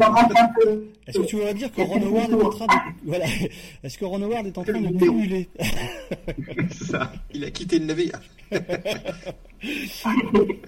On va se faire beaucoup de copains euh, aujourd'hui. Et c'est vrai que Les fans de Ron Ron Howard. Bah, c'est c'est du cinéma effectivement euh, qu'on qualifierait en étant un peu péjoratif, mais pas tant que ça, euh, du cinéma du dimanche soir, quoi, du cinéma de divertissement, Oui. dans lequel on va trouver des très bons films comme Apollo 13 euh, et des films euh, effectivement qui, euh, pour le coup, euh, bon, euh, ont pu être des, des, des, des films mineurs dans sa carrière, mais en tout cas quelqu'un quelqu'un qui fait du film de studio et pas forcément des films euh, du cinéma indépendant avec une personnalité folle. Mais c'est pour ça effectivement que je dans cette liste-là. Tu sais que quand tu l'appelles Ron Howard, il va, il va, le, le film, il va faire bien le, le boulot. pour le coup. Mhm. Oui, oui, oui, c'est Ça d'ailleurs pour ça que parmi tous les noms euh, qui- que Disney euh, aurait pu chercher euh, Mm. pour sauver le projet euh, solo, évidemment, euh, en tête de gondole, le- la plupart des cinéphiles et connaisseurs du cinéma pensaient à Ron Howard parce que c'est quelqu'un euh, qui est capable de faire le travail sans, euh, sans voilà, euh, laisser m- mettre en avant euh, Oui. ses propres intérêts. Euh, voilà, il fait le boulot et il l'a bien fait puisque le film, est vraiment, clairement, on voit qu'il a, euh, il a été sauvé par quelqu'un qui bosse très bien et euh, qui mériterait effectivement d'être mis plus en avant par cette capacité-là également qui est essentielle. Quoi. Il il faut rappeler que c'est le réalisateur de Willow aussi, quand même. Oui. Alors, avec les roues. Mais même si le personnage, je- je crois, le, le personnage principal est roux, il me semble, mais euh, c'est le réalisateur de, de Willow et de Cocoon. Voilà, effectivement, Ouais, des films euh, des, des films également qui ont marqué la, la... Le Grinch. Le Grinch, oui, bien sûr. Ouais, ouais. Également, ouais, très bon film de divertissement. Donc c'était mon premier nom sur la liste. Deuxième nom, j'avais Ryan Johnson. Alors bon, là, on peut le défendre euh, en disant qu'il a fait un très bon film qui est à couteau tiré. A priori, il va plutôt en tirer, en sortir d'autres. Je dirais, j'allais dire en, en tirer d'autres. Euh, un film à la Cluedo, une intrigue à la Agatha Christie. Et puis, bah, alors l'aspect décrié, bah, c'est pour ce Star Wars qui était totalement incompris, euh, auquel il a dû fournir un mode d'emploi euh, en conférence de presse successives euh, plusieurs mois après sa sortie euh, pour ce qui était les derniers Jedi où personne n'avait compris euh, le- les choix radicaux qu'il avait fait euh, complètement à l'opposé de ce qui avait été fait dans le premier film. C'est plus ça d'ailleurs qui lui était reproché que ses propres choix. hein. C'est le fait voilà de vouloir faire table rase d'un film précédent sachant qu'il rentrait dans une saga euh, et donc qu'il pouvait pas faire tout ce qu'il voulait. Alors en tout cas c'est la sensation que ça a été que ça a donné au grand public. Évidemment on connaît pas euh, le secret des dieux mais je voulais vous soumettre Ryan Johnson euh, euh, dans la roue habilitation en deuxième nom. Bah, moi, moi, si à couteau tiré, j'ai vraiment aimé, j'ai vraiment euh, apprécié et j'ai vraiment été euh, surpris d'apprécier ce film venant du réalisateur de l'épisode 8 que du coup j'avais beaucoup moins apprécié. Et donc du coup, je le réhabiliterai euh, voilà sur la postérité et dernièrement oui, on va dire parce que j'attends vraiment la suite d'à couteau tiré et de voir ce qu'il va pouvoir nous proposer par la suite. Bon après sur le dossier Star Wars, ouais, moi je suis dans l'incompréhension totale. euh, voilà, je vais pas en rajouter, euh, mais voilà, je, je- s'il y avait que Star Wars, je serais très négatif. On ne tire pas sur une ambulance qui a les pneus crevés. Voilà, c'est ça, je n'ai pas besoin. J'ai pas besoin, malheureusement. Non, mais alors ceci dit, ce film a beaucoup de défenseurs. hein. Euh, Bon, ouais, bon, clairement, moi, je l'ai pas du tout aimé, mais il y a des défenseurs comme Mathieu qui l'ont beaucoup aimé. On n'est pas là pour dire il est bien, il est pas bien, mais c'est vrai qu'il y a eu ce malentendu autour du film euh, qui était. Et pourtant, à- il est pas bien. C'est vrai qu'il y a eu ce débat autour du film et cette incompréhension euh, qui, mettait également ce, ce roux euh, directement sur euh, la roue, clairement, pour qu'on décide duquel on va mettre en avant. Le troisième nom sur la liste, c'est David Caruso. Euh, David Caruso qu'on connaît évidemment pour son rôle emblématique dans Les Experts avec une superbe Ah, oui. VF d'ailleurs, Euh, mais également parce que David Caruso, euh, bon alors en dehors du- des experts où il est devenu un clown quasiment, puisque tout le monde se, se moquait de ses réplique est euh, complètement artificielle. On, a, on oublie souvent que David Caruso, il a joué dans des films absolument exceptionnels dans la première partie de sa carrière, et que c'est des experts qui l'ont ramené sur le devant, hein, de, sur le devant clairement de, de, la scène, parce que dans les années 80, il joue dans des films euh, qui sont quand même assez impressionnants. Il joue chez Abel Ferrara, euh, il joue notamment dans L'échange, donc il fait des très bons films. Il joue dans des très bons films et ses carrières étaient parties sur les chapeaux de roue dans les années 80-90. Et puis il y a eu une, une période effectivement de traversée du désert et c'est des experts qui le ramènent sur le devant de la piste. Alors est-ce que David Caruso il est à rouabilité pour vous? Mais moi je me laisserai jamais de ce jeu de mots là. Hein. Euh, moi non plus. Est-ce qu'on peut euh... faire une, une rouvolution pour euh, David Caruso ah, ouais. Bon, moi je la ferai pas. Hein. Moi je la ferai pas parce que ce mec a un jeu, je trouve, monolithique avec ses lunettes. Il ne sait faire que les enlever et les remettre. Enfin, voilà, c'est une catastrophe. Effectivement, je pense qu'au début de sa carrière, il a fait un c'est peut-être un, un, accident, quoi. Mais après, moi je peux pas. Non, mais ce qui, ce qui est bien, c'est qu'il il, il réhabilite le marché de la bière euh, des Caruso. Euh, parce qu'il y a un jeu aux États-Unis, euh, oui. on, à, chaque fois qu'on qu qu qu'on regarde des épisodes des experts et qu'il remet ses lunettes, on doit boire le, on doit boire de sa pinte de bière. et je trouve ça très très drôle de, de, voir des films de, de, de gens complètement bourrés à cause des experts. Et il a le même jeu. Si on regarde la série, ouais. je sais pas si vous avez vu New York Police Blues, qui était la série à, oui. avant les experts qu'il a oui. fait les années 90. Blues, il a le même jeu. Ouais, il joue pareil. Il sait pas jouer autrement, quoi. on voit aussi dans, regard, dans Rambo. Hein, dans la poche. Euh, il traverse quand même des défis emblématiques de la pop culture. On le voit dans Rambo et c'est vrai que dans NYPD Blue, qui est devenu une, qui était un peu, on dirait le The Wire, le surécoute des années 80, qui est une série très très bien à côté aujourd'hui, qui a très bien vieilli. Euh, il joue dedans effectivement et on s'aperçoit qu'il a traversé des immenses projets, mais qu'aujourd'hui, euh, bon bah, ça a tendance à devenir plus une caricature de lui-même. Alors je finis très rapidement euh, sur les deux derniers noms de la liste qui sont des minivans finalement je dirais. Euh, Véronique Jeunesse euh, on l'a mise euh, notamment parce que Thomas l'a proposé donc il va essayer un peu de la défendre et parce que non mais j'ai regardé sa fiche parce que moi je me dis effectivement il y a Julie Lescaut moi je peux pas je peux pas accepter ça mais Véronique Jeunesse a fait beaucoup de films dans les années 80 a fait beaucoup de théâtre hein, évidemment la, sa carrière est assez emblématique et elle a fait des très très bons films hein. La banquière où il y a, Romy Schneider on la on la voit notamment dans le crabe tambou dans Debout les crabes la mer monte dans la baston euh, association de malfaiteurs. Donc beaucoup de films dans les années 80-90. Et après, évidemment, c'est euh, beaucoup de télévision. Alors, est-ce qu'on doit la rouabilité? Non, je trouve, moi, j'ai trouvé ça marrant de mettre Véronique Jeunesse quelque part. tu euh, l'assumes pas Parce que on, finalement, on n'a pas tant d'acteurs roux en France. Oui. On n'a pas tant que ça. Et, euh, et ça tombe sur elle. Mmh. Et euh, je, je la trouve super polémique tout le temps. Euh, tous ses propos sur les, euh, sur les, euh, sur les musulmans, les porcs, euh, ce genre de trucs. C'est plus une, une réhabilitation de, de 25e degré qu'autre chose, quoi. parce que c'est une, une superbe cliente. dès qu'il y a, dès qu'il y a des, j'allais dire, des conneries à dire. Ouais, c'est une super cliente, quoi. c'est une, une vraie cliente d'Anouna, ce genre de truc. Moi, je, je suis, je suis fan de, dans, dans, dans un degré très très lointain, hein, pas le premier degré évidemment. Alors dernier nom de la liste pour un, pour un retour, euh, Tigrou.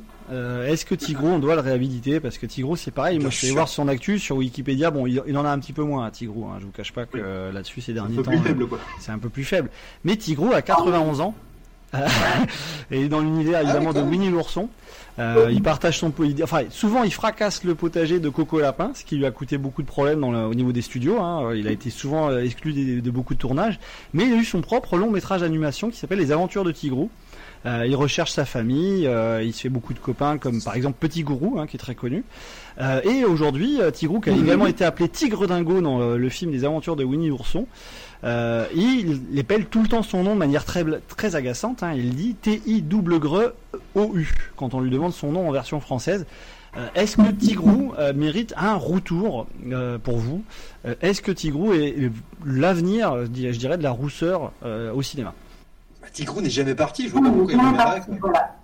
Tout à fait d'accord. Pour les enfants, il, est, il reste éternel.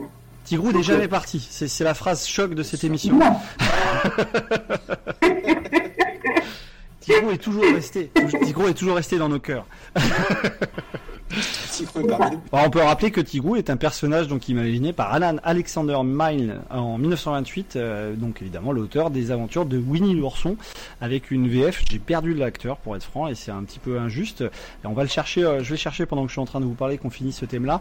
Donc a priori là, on, on resterait sur euh, Ron Howard à rouabilité en premier. oui. Oui pour Thomas, oui pour Nicolas. C'était Patrick Préjean, euh, doublé à Tigrou en français. Voilà pour les rouhabilitations en tout cas pour notre deuxième thème euh, et on va enchaîner nous avec nos quiz.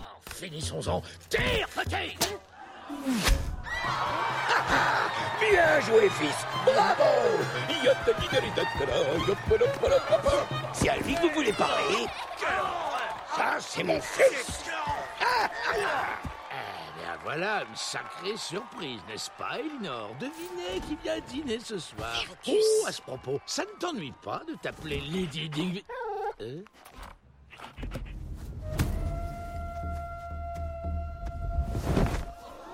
Je suis Mérida, fille et première descendante du seigneur de Dunbro. C'est pour obtenir ma propre main que j'entends participer à ce tournoi. Mais qu'est-ce que tu fais? Mérida Je déteste cette robe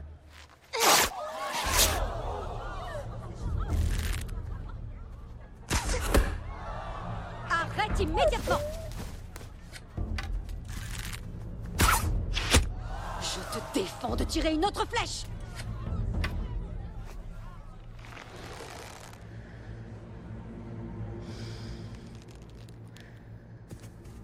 Mérida, je te l'interdis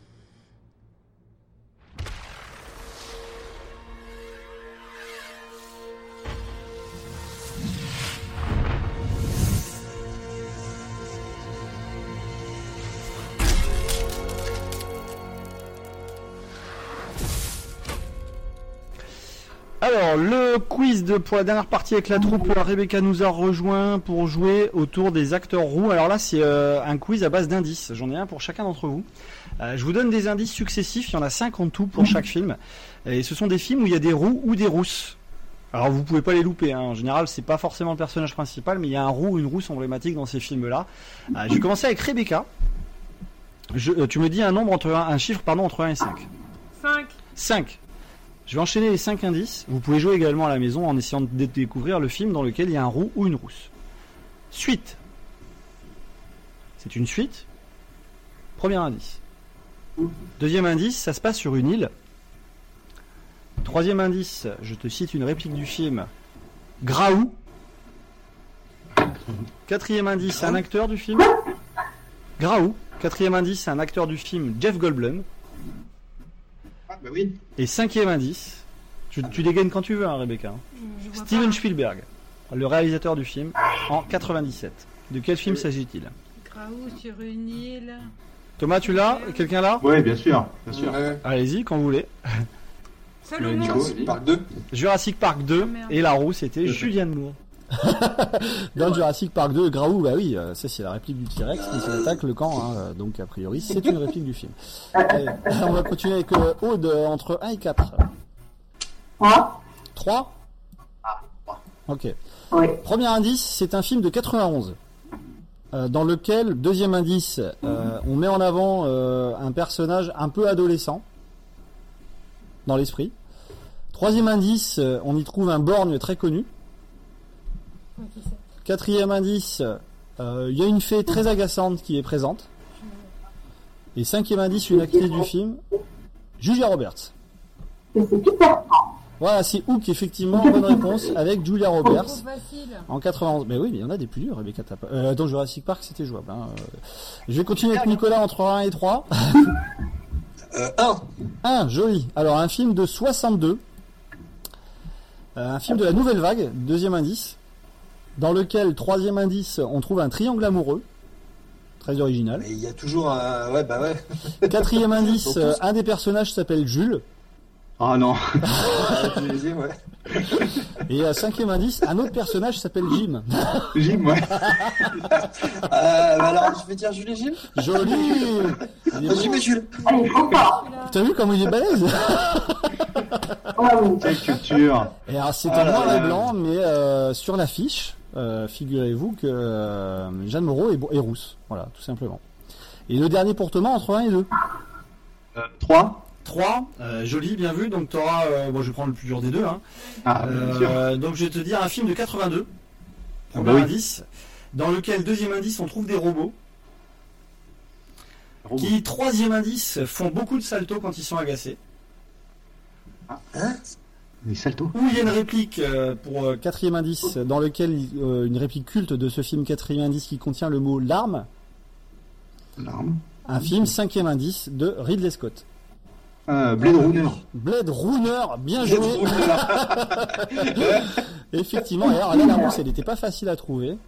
parce que je sais pas si vous vous en rappelez, c'est cette réplicante que poursuit Harrison Ford. Euh, dans, dans, Blade Runner. Je sais pas si vous la, vous, vous en rappelez de celle-ci. Ouais, mais elle, est rousse. Et, quand, elle est rousse et quand elle, quand il la poursuit euh, dans Blade Runner, euh, eh bien figurez-vous que elle fait des saltos. Elle est excellente. avec son impère.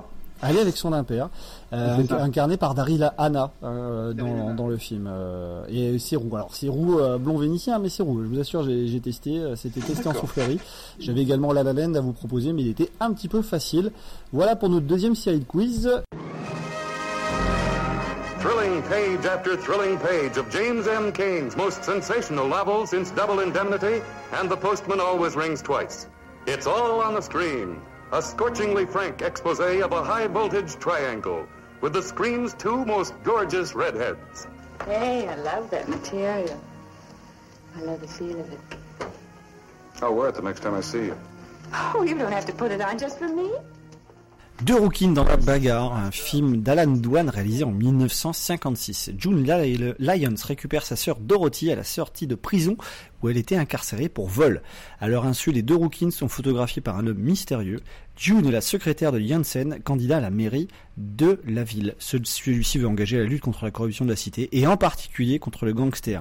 Caspar qui l'accuse d'activité criminelle. Alors, de Rookie dans la bagarre l'a trouvé et effectivement c'est un film euh, bon bah, dont évidemment le titre français est assez surprenant mais on le trouve en DVD euh, après le confinement hein, vous faites pas livrer chez Amazon pour euh, justement découvrir ce film classique des années 50 un policier dont on en comprend au regard de, l'atmosphère qu'il a plutôt tendance à tirer vers la comédie policière que vers le film noir. Tout de suite on continue avec les conseils comics de Nicolas.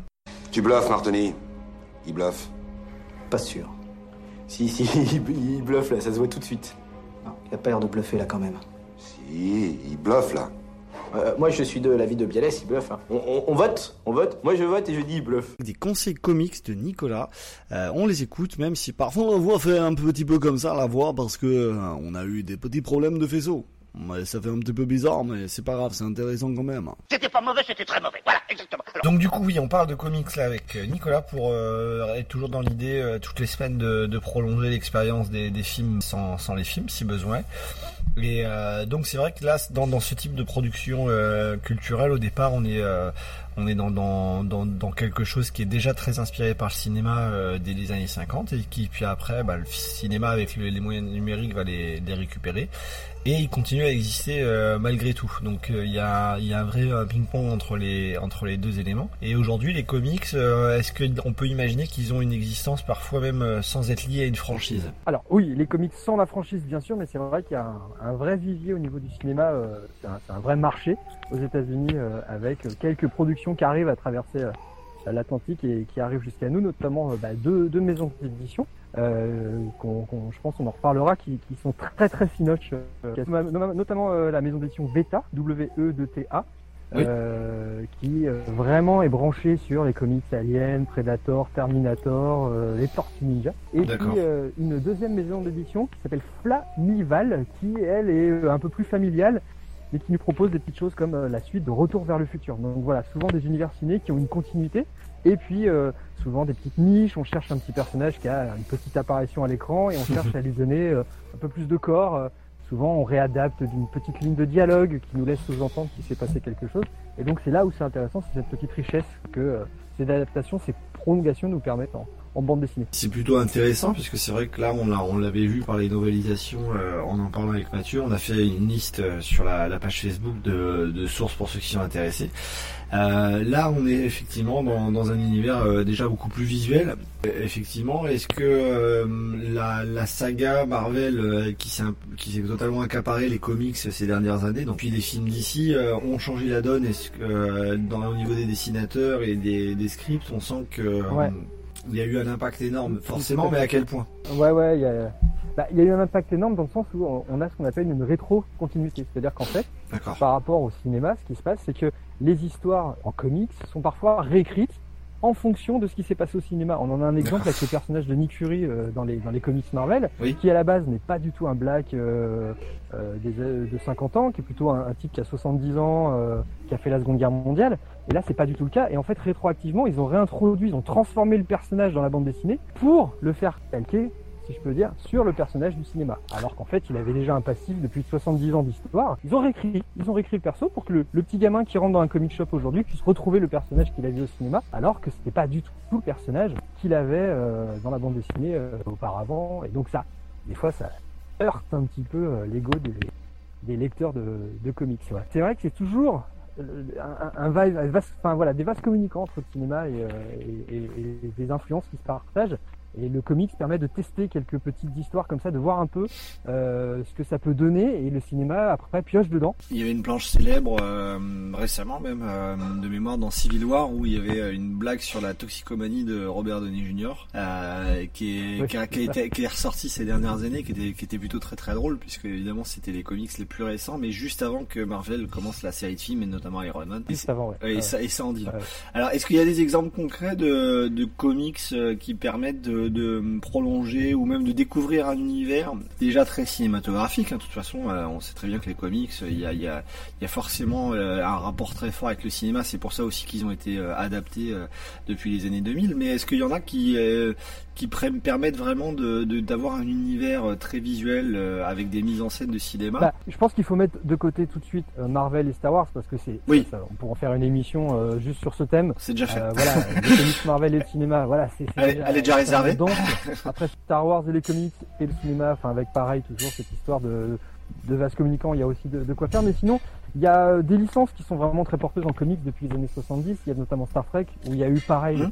Un, un visier de publication assez incroyable euh, où justement euh, pour euh, ces petits personnages de niche là il y avait vraiment toutes des sagas incroyables qui t'expliquent pourquoi ce petit personnage au fond de l'écran que tu vois pas trop bah, il t'explique il lui donne du corps il lui donne une histoire les comics aliens aussi qui ont été euh, assez intéressants dès le début puisque euh, dès le début il y a eu beaucoup de publications ensuite au, premier film qui venait un petit peu combler euh, l'histoire les, trous quelque part les blancs que Ridley Scott avait laissés. Alors ce qui est drôle après c'est quand le film le numéro 2 est sorti et qui venait en contradiction totale avec ce qui avait été écrit dans les comics et c'est ça ça arrive souvent. C'est le grand piège d'écrire une suite puis enfin il y a toute la saga Ghostbusters qui a je trouve une belle production en ce moment en France en, en comics et on peut les trouver dans n'importe quel comic shop et en ligne bien évidemment Alors les, les comics c'est très anglo-saxon au départ. euh, Est-ce qu'il y a une production qui commence à être, euh, je dirais, européenne? Alors tu as parlé de comics, euh, on avait parlé de manga français avec avec Mathieu, mais est-ce que là il y a une production nationale européenne qui commence à se faire? Ouais. Ouais, il y a une production alors franco-française Cocorico et en plus elle est qualité. Euh, notamment il y a une série qui s'appelle Le Garde républicain. Alors là on, dérive un peu, on n'est plus trop dans le cinéma, mais si on est dans le dans le comics français, ouais effectivement en ce moment donc il y a des mecs qui publiaient les comics Marvel et puis qui se sont fait un petit peu zapper la licence et donc ils se sont mis à produire eux-mêmes des comics de super-héros français. Et je vous conseille donc la lecture de ce Garde républicain qui n'a euh, voilà euh, donc là on doit être au 14e tome si je dis pas de bêtises euh, par Thierry Mornay. D'accord. Une super bande dessinée euh, qui que donc imagine un super héros à la Captain America qui aurait depuis la Révolution française existé et euh, en euh, sous-main les grands moments d'histoire de France euh, un personnage qui revenait régulièrement. Les voilà les comics mettent en avant sur, souvent des héros individuels, individualistes, sans forcément un sens du collectif très marqué. et ça a été relevé dans beaucoup de mèmes et de blagues sur Internet, c'est qu'on s'attend tous pour la fin du monde à mettre une cape de super-héros, alors qu'on demande à tout le monde de rester chez soi euh, dans un rôle plutôt passif. Euh, est-ce que finalement il y a dans est-ce que non est-ce que tu as encore déjà d'autres pistes pour nous euh, au niveau des comics mais est-ce que un, Oui, ti- un autre type de héros un peu ringard un peu loser euh, qui casse un peu l'image du héros en tout cas moins exposé individuellement et plus dans un esprit de groupe euh, il y, a, y a y a des pistes là-dessus. Juste pour euh, Oui. euh, une petite piste, euh, surtout en ce moment en pleine période de confinement, la saga Alien a été adaptée en yes. audio libre et je vous les conseille, ils sont vraiment sympas. Chez Amazon euh, actuellement, on a une petite promotion chez euh, Audio Libre qui vous permet de, de suivre euh, des adaptations en fait des scripts oubliés d'Alien. D'accord. Avec justement donc euh, on, on revoit un petit peu voilà euh, la différence entre le script original et puis le, le- le rendu euh, du film de Fincher. Avec euh, voilà donc une saga Alien qui est adaptée en audio libre et qui est assez sympa. Il y a plusieurs titres et voilà je vous le conseille, c'est de qualité moyenne mais enfin c'est sympathique. Ok, C'est exceptionnel, mais c'est- c'est sympa, c'est Bah, un petit conseil par rapport à, à tout ce qui se ça. passe en ce moment, ça peut vous occuper quelques heures. Eh ben, c'est très bien, merci beaucoup pour cette partie comics, on continuera à suivre et puis euh, et puis effectivement euh, c'est toujours un bon plan de, de relever ça parce que ça permet de vivre aussi le ciné euh, sans avoir forcément envie de se, se cogner des Marvel ou des films de super-héros qui ont tendance alors c'était très sympa au début mais ça a eu tendance ces dernières années un peu à se répéter et on attend beaucoup de la phase 5 Ouais. à, à ce niveau-là. Euh, ok bah merci beaucoup Nicolas et puis bah à bientôt pour de nouvelles aventures. À bientôt.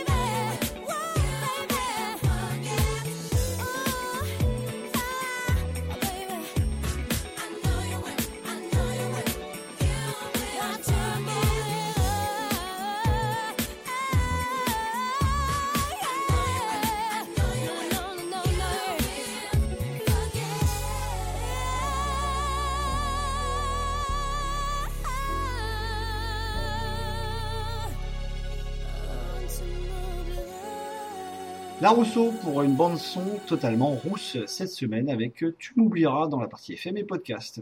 Tout de suite à l'entretien enregistré avec Eric Serdinov de la Gatineuse Web TV. Avec lui, on parle de cinéma, de cinéma en région. Euh, on parle de confinement et de l'impact sur le 7e art et les réseaux de production dans un entretien de 10 minutes qui nous a accordé cette semaine. Euh, donc on est avec euh, Eric Serdinov, euh, alias euh, Camille Lecourt. Bah, on voulait te contacter justement parce qu'on aime bien prendre des nouvelles de- des invités récurrents de l'émission et puis tout simplement leur demander comment s'est passé le début du confinement pour eux en termes d'organisation parce que bah, il y a évidemment beaucoup de projets que tu mènes. Quel impact a eu le, le confinement sur sur les projets en région du cinéma en région pour lequel tu es responsable? Alors, bah, le- il y a déjà une partie, là, on avait un soutien de la DRAC pour faire un, projet d'éducation aux médias et à l'information auprès des jeunes.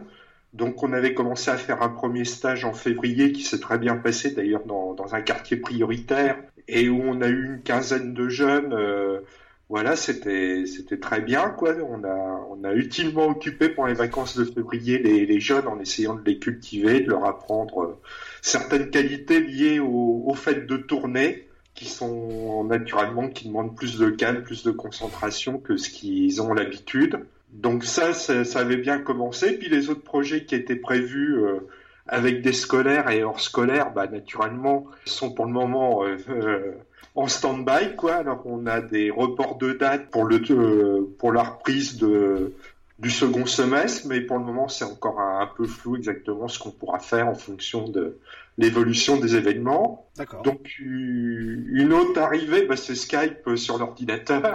oui, donc dans, dans un premier temps, bah, il a fallu euh, organiser les reports, et puis là on arrive dans, dans une deuxième phase, qui est euh, une phase de, de construction de vidéos euh, dans, dans ce nouveau monde.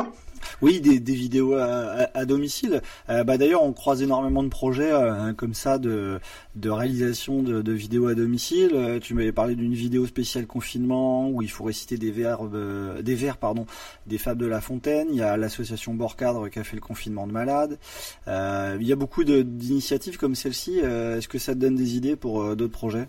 Bah, à terme, pourquoi pas, hein, ça va, ça va forcément nous, nous amener à, à réfléchir à comment on peut évoluer, bah, justement grâce à ces outils.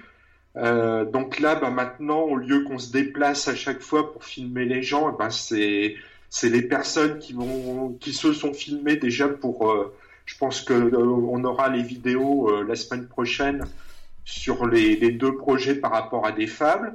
Et puis on a lancé aussi une série de euh, d'appels pour des interviews pour des, des personnes qui mènent des projets euh, euh, de, de solidarité par rapport à la situation du confinement pour lutter contre le coronavirus.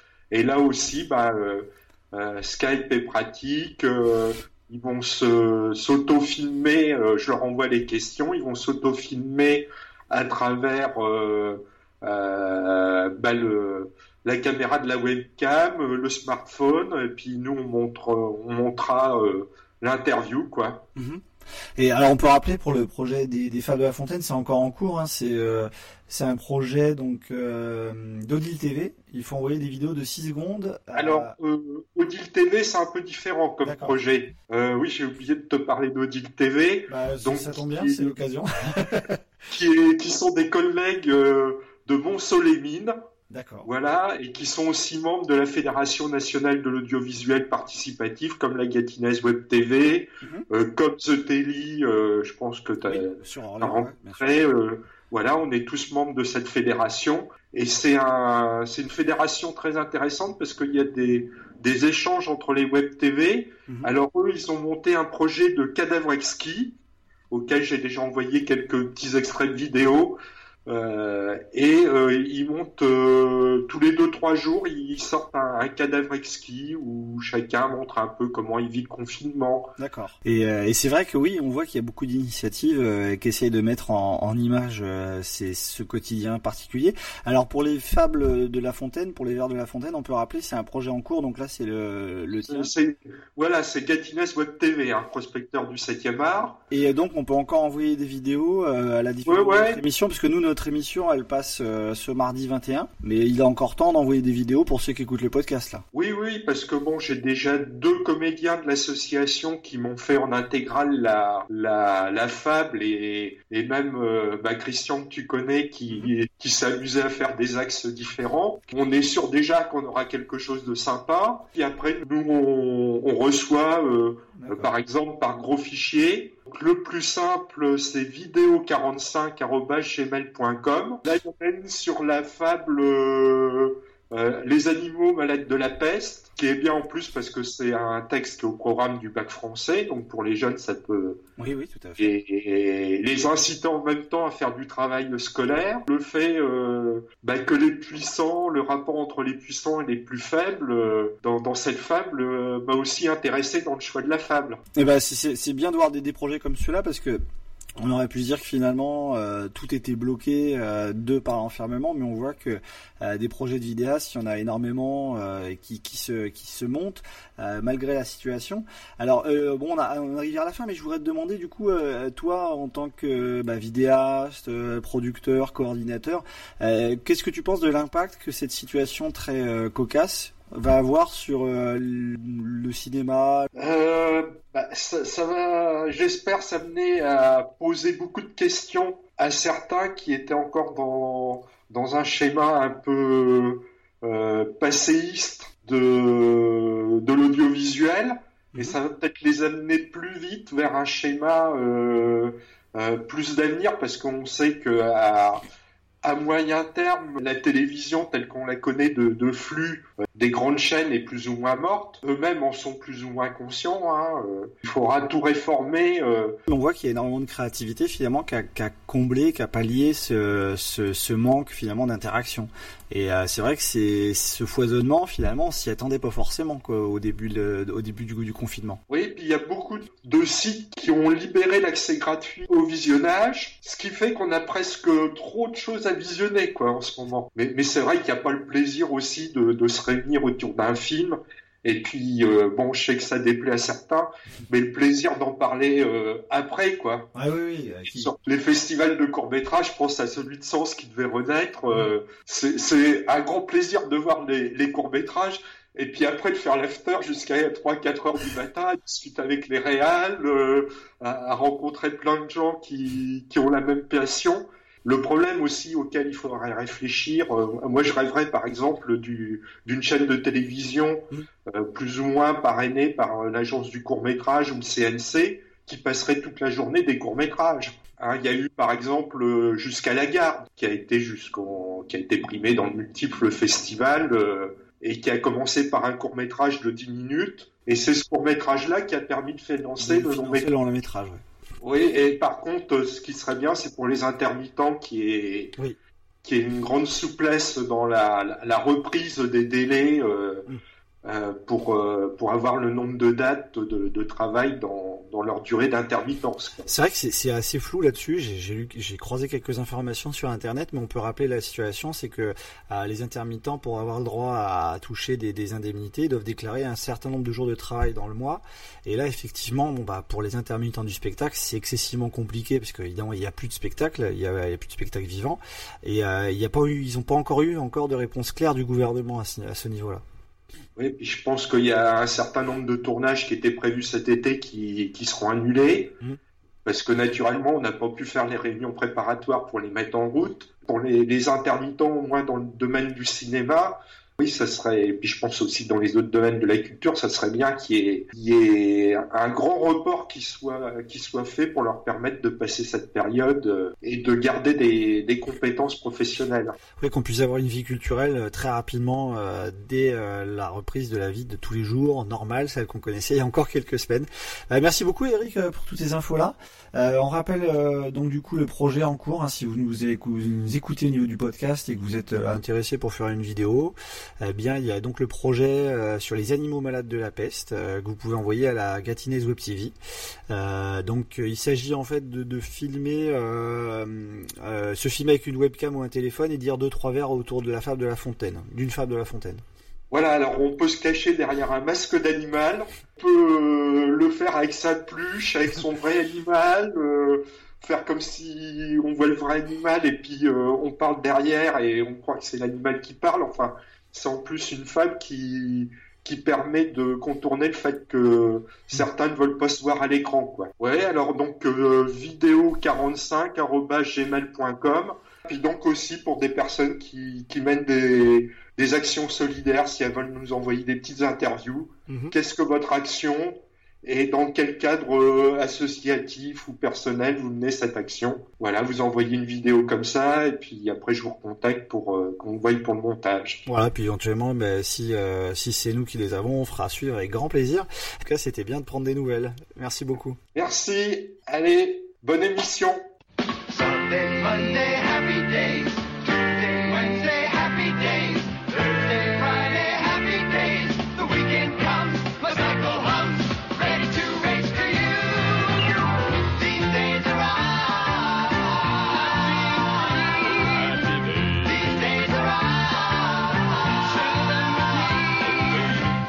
Gray sky, hello, blue. There's nothing can hold me when I hold you. It feels so right, it can't be wrong.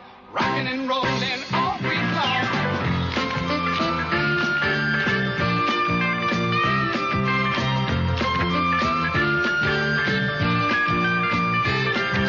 Sunday, Monday,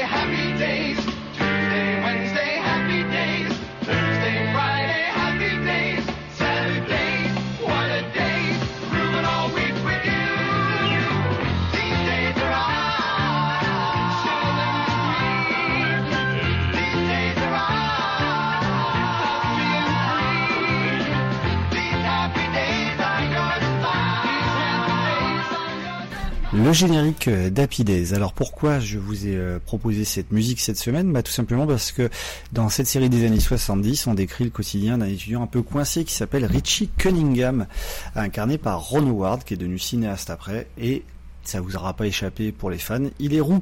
Donc il avait tout à fait sa place cette semaine dans notre pause musicale. Dernier entretien cette semaine dans la partie podcast, euh, on va parler d'une association orléanaise, la bande de l'écran, qui est euh, très dynamique et qui a dû elle aussi se réadapter avec le confinement. C'est magnifique. Alors là, on va appeler euh, Jean-Marc Simon de la bande de l'écran. Hello. Oui, bonjour Romaric de l'émission. Bonjour, ponctualité remarquable, bravo. Je disais dans la présentation que c'est une association qui organise des ciné-débats sur des films rares ou qui manquent d'exposition. Euh, Est-ce que ça correspond à une bonne présentation de, des, objectifs de, de l'association? Oui, oui, c'est, bah, c'était le, comment dire, notre postulat, notre postulat de départ, et bon, on s'y est, on s'y est tenu puisque même bah, le dernier film, euh, La corruption n'est pas un film euh, excessivement, excessivement connu, et bon, c'est pas, pas une contrainte non plus, hein, c'est surtout une affaire de, de passionnés de cinéma. euh, des films qu'on a envie de, de partager, de faire euh, connaître ou, ou redécouvrir, euh, voilà. Mais si en plus euh, le film est peu connu, peu diffusé, euh, c'est d'autant plus, d'autant plus intéressant, quoi. Nous, c'est vraiment une histoire de, de passion, de cinéphilie, quoi. Alors le, le confinement a rebattu les cartes pour l'ensemble de la société, mais c'est vrai que dans le milieu associatif et culturel, on en avait parlé notamment avec euh, Myriam Djibour euh, du cinéma Les Carmes. Bon là, effectivement, on peut s'attendre à une période de, de vache maigre, voire euh, plus de vache du tout. Euh, comment personnellement vous avez vécu le début du confinement, puis également au niveau de l'association, comment ça s'est précipité au niveau de, des, des prochaines dates euh, Comment vous avez vécu cette période un peu un peu dingue pour euh, pour la- pour l'asso- l'association, pardon? Bah, nous, en fait, on s'en est pas si mal sorti puisque, en fait, on fait une pause assez longue euh, au milieu de l'année et euh, la corruption était notre dernière projection euh, prévue jusqu'à la reprise en octobre. Donc, euh, ça a perturbé euh, uniquement, euh, uniquement cette projection. Donc, euh, d'une certaine façon, on a été un peu, un peu privilégié, quoi. Alors du coup, je, disais dans la présentation, il s'est passé une projection très originale puisque vous êtes totalement adapté, comme beaucoup d'associations, à ce quotidien-là. Il y a eu une projection directement en, réseau sur Facebook que les, que, les spectateurs pouvaient aller faire de chez eux avant de réagir euh, sur la page Facebook de, l'association. Comment ça s'est organisé Vous pouvez nous en parler? Alors évidemment, bon, on était quand même assez frustrés de devoir euh, renoncer à la projection et c'est donc euh, Fabien Morisot qui est le président de l'association qui s'est dit bah peut-être que quand même on pourrait euh, donner euh, le film, euh, enfin rendre le film accessible euh, aux gens qui nous suivent, hein, aux adhérents de l'association, ou aux gens qui viennent qui viennent à notre à nos projections. Et donc euh, bon, il a il a pris du temps, hein, ça, ça a été assez long, euh, mais il a réussi donc à mettre le film euh, en fait euh, en téléchargement sur un site avec une petite avec deux présentations plus présentation avant le film et, et après le, le film.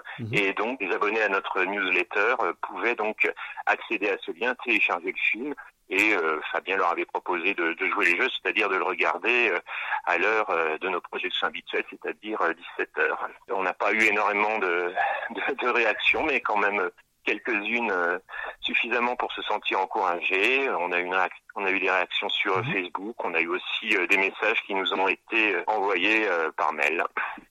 Alors on trouve tous des, solutions euh, pour essayer de, poursuivre notre activité, bah nous y compris au, au niveau de l'émission. Est-ce que parmi les solutions qu'on trouve pour essayer de faire des compromis euh, avec la situation du confinement, certaines peuvent devenir pérennes Euh, Je pense notamment évidemment à cette dernière initiative qui pourrait compléter éventuellement votre dispositif en salle. Euh, Est-ce que vous en avez parlé entre vous? Euh, pas encore, bah, de fait, avec le confinement, Ça on, a, on a pu communiquer que par téléphone et très, et très occasionnellement. Alors bon, ça reste une possibilité, mais le, le principe de l'association, c'est aussi, bon, déjà assurer une projection en salle. Hein, c'est quand même une des choses, une chose qu'on aime bien. Oui, la, Mais la, la base, aussi effectivement après pouvoir pouvoir échanger en direct euh, avec le public, euh, faire faire une présentation, répondre euh, répondre aux questions et c'est quand même nettement plus simple et plus chaleureux en direct. Donc effectivement, euh, ce qu'on a fait, ça reste une possibilité, Mhm. mais dans l'idéal, évidemment, on préfère bien entendu le, le contact direct. Alors on arrive aux dernières questions, mais je voulais vous demander justement une, une question en ouverture. Tous les services de VOD, pour certains, sont, ont, ont- ont proposé énormément de promotions, des offres de, de films rares ou plus exposés de, de manière totalement dingue. On a même parfois eu, je sais pas pour la- l'impression d'une surenchère et même, même d'être un peu noyé dans, dans l'offre culturelle euh, en ligne. Euh, comment vous imaginez vous positionner euh, vis-à-vis de ces services-là euh, dans les projections à venir euh, de, de la bande de l'écran? Nous avons notre vo- volonté, notre connaissance, et puis bon, bah, nous, ce sont vraiment, ce sont vraiment des choix, des choix subjectifs. Hein, je vous dis, ce sont des films qu'on a envie de, qu'on a envie de défendre, qu'on a envie de, de proposer, et puis de, oui, voilà, de, de partager. hein. Le- la corruption, on l'a proposé donc en téléchargement, mais euh, mais gratuitement, hein, pour qu'il soit quand même diffusé, qu'il ait quand même des chances d'être vu, oui, puisque comme je vous l'ai dit, c'est pas un film très très connu et bon, apparemment euh, Mauro Bolognini est un peu à redécouvrir hein, en tant que réalisateur.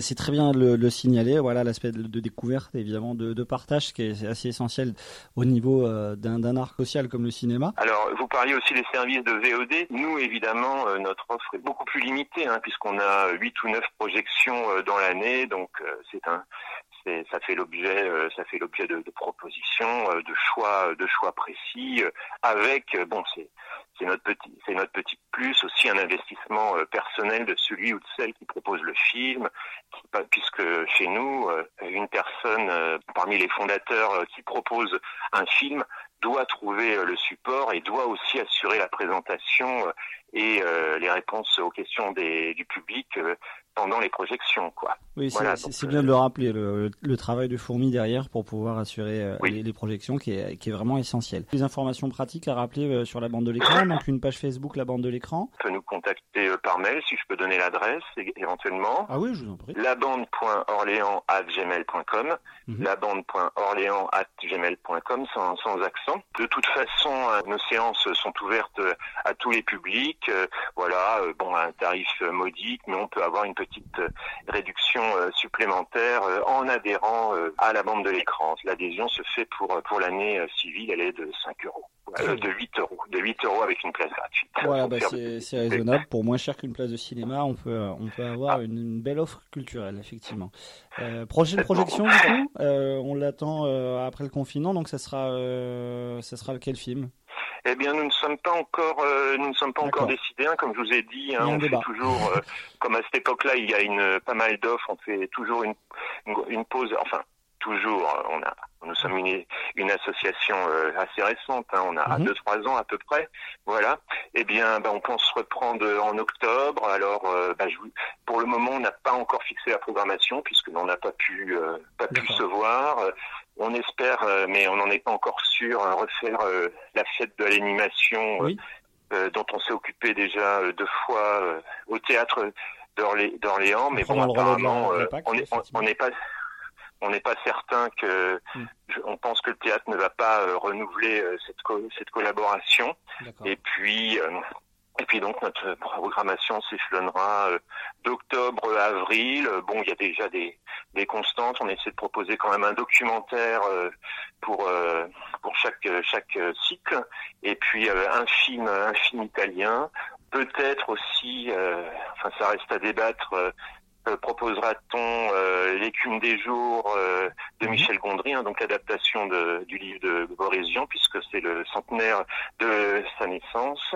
Et bon, bah, pour le moment, donc euh, il y a beaucoup de possibilités, mais il n'y a pas encore euh, de certitude.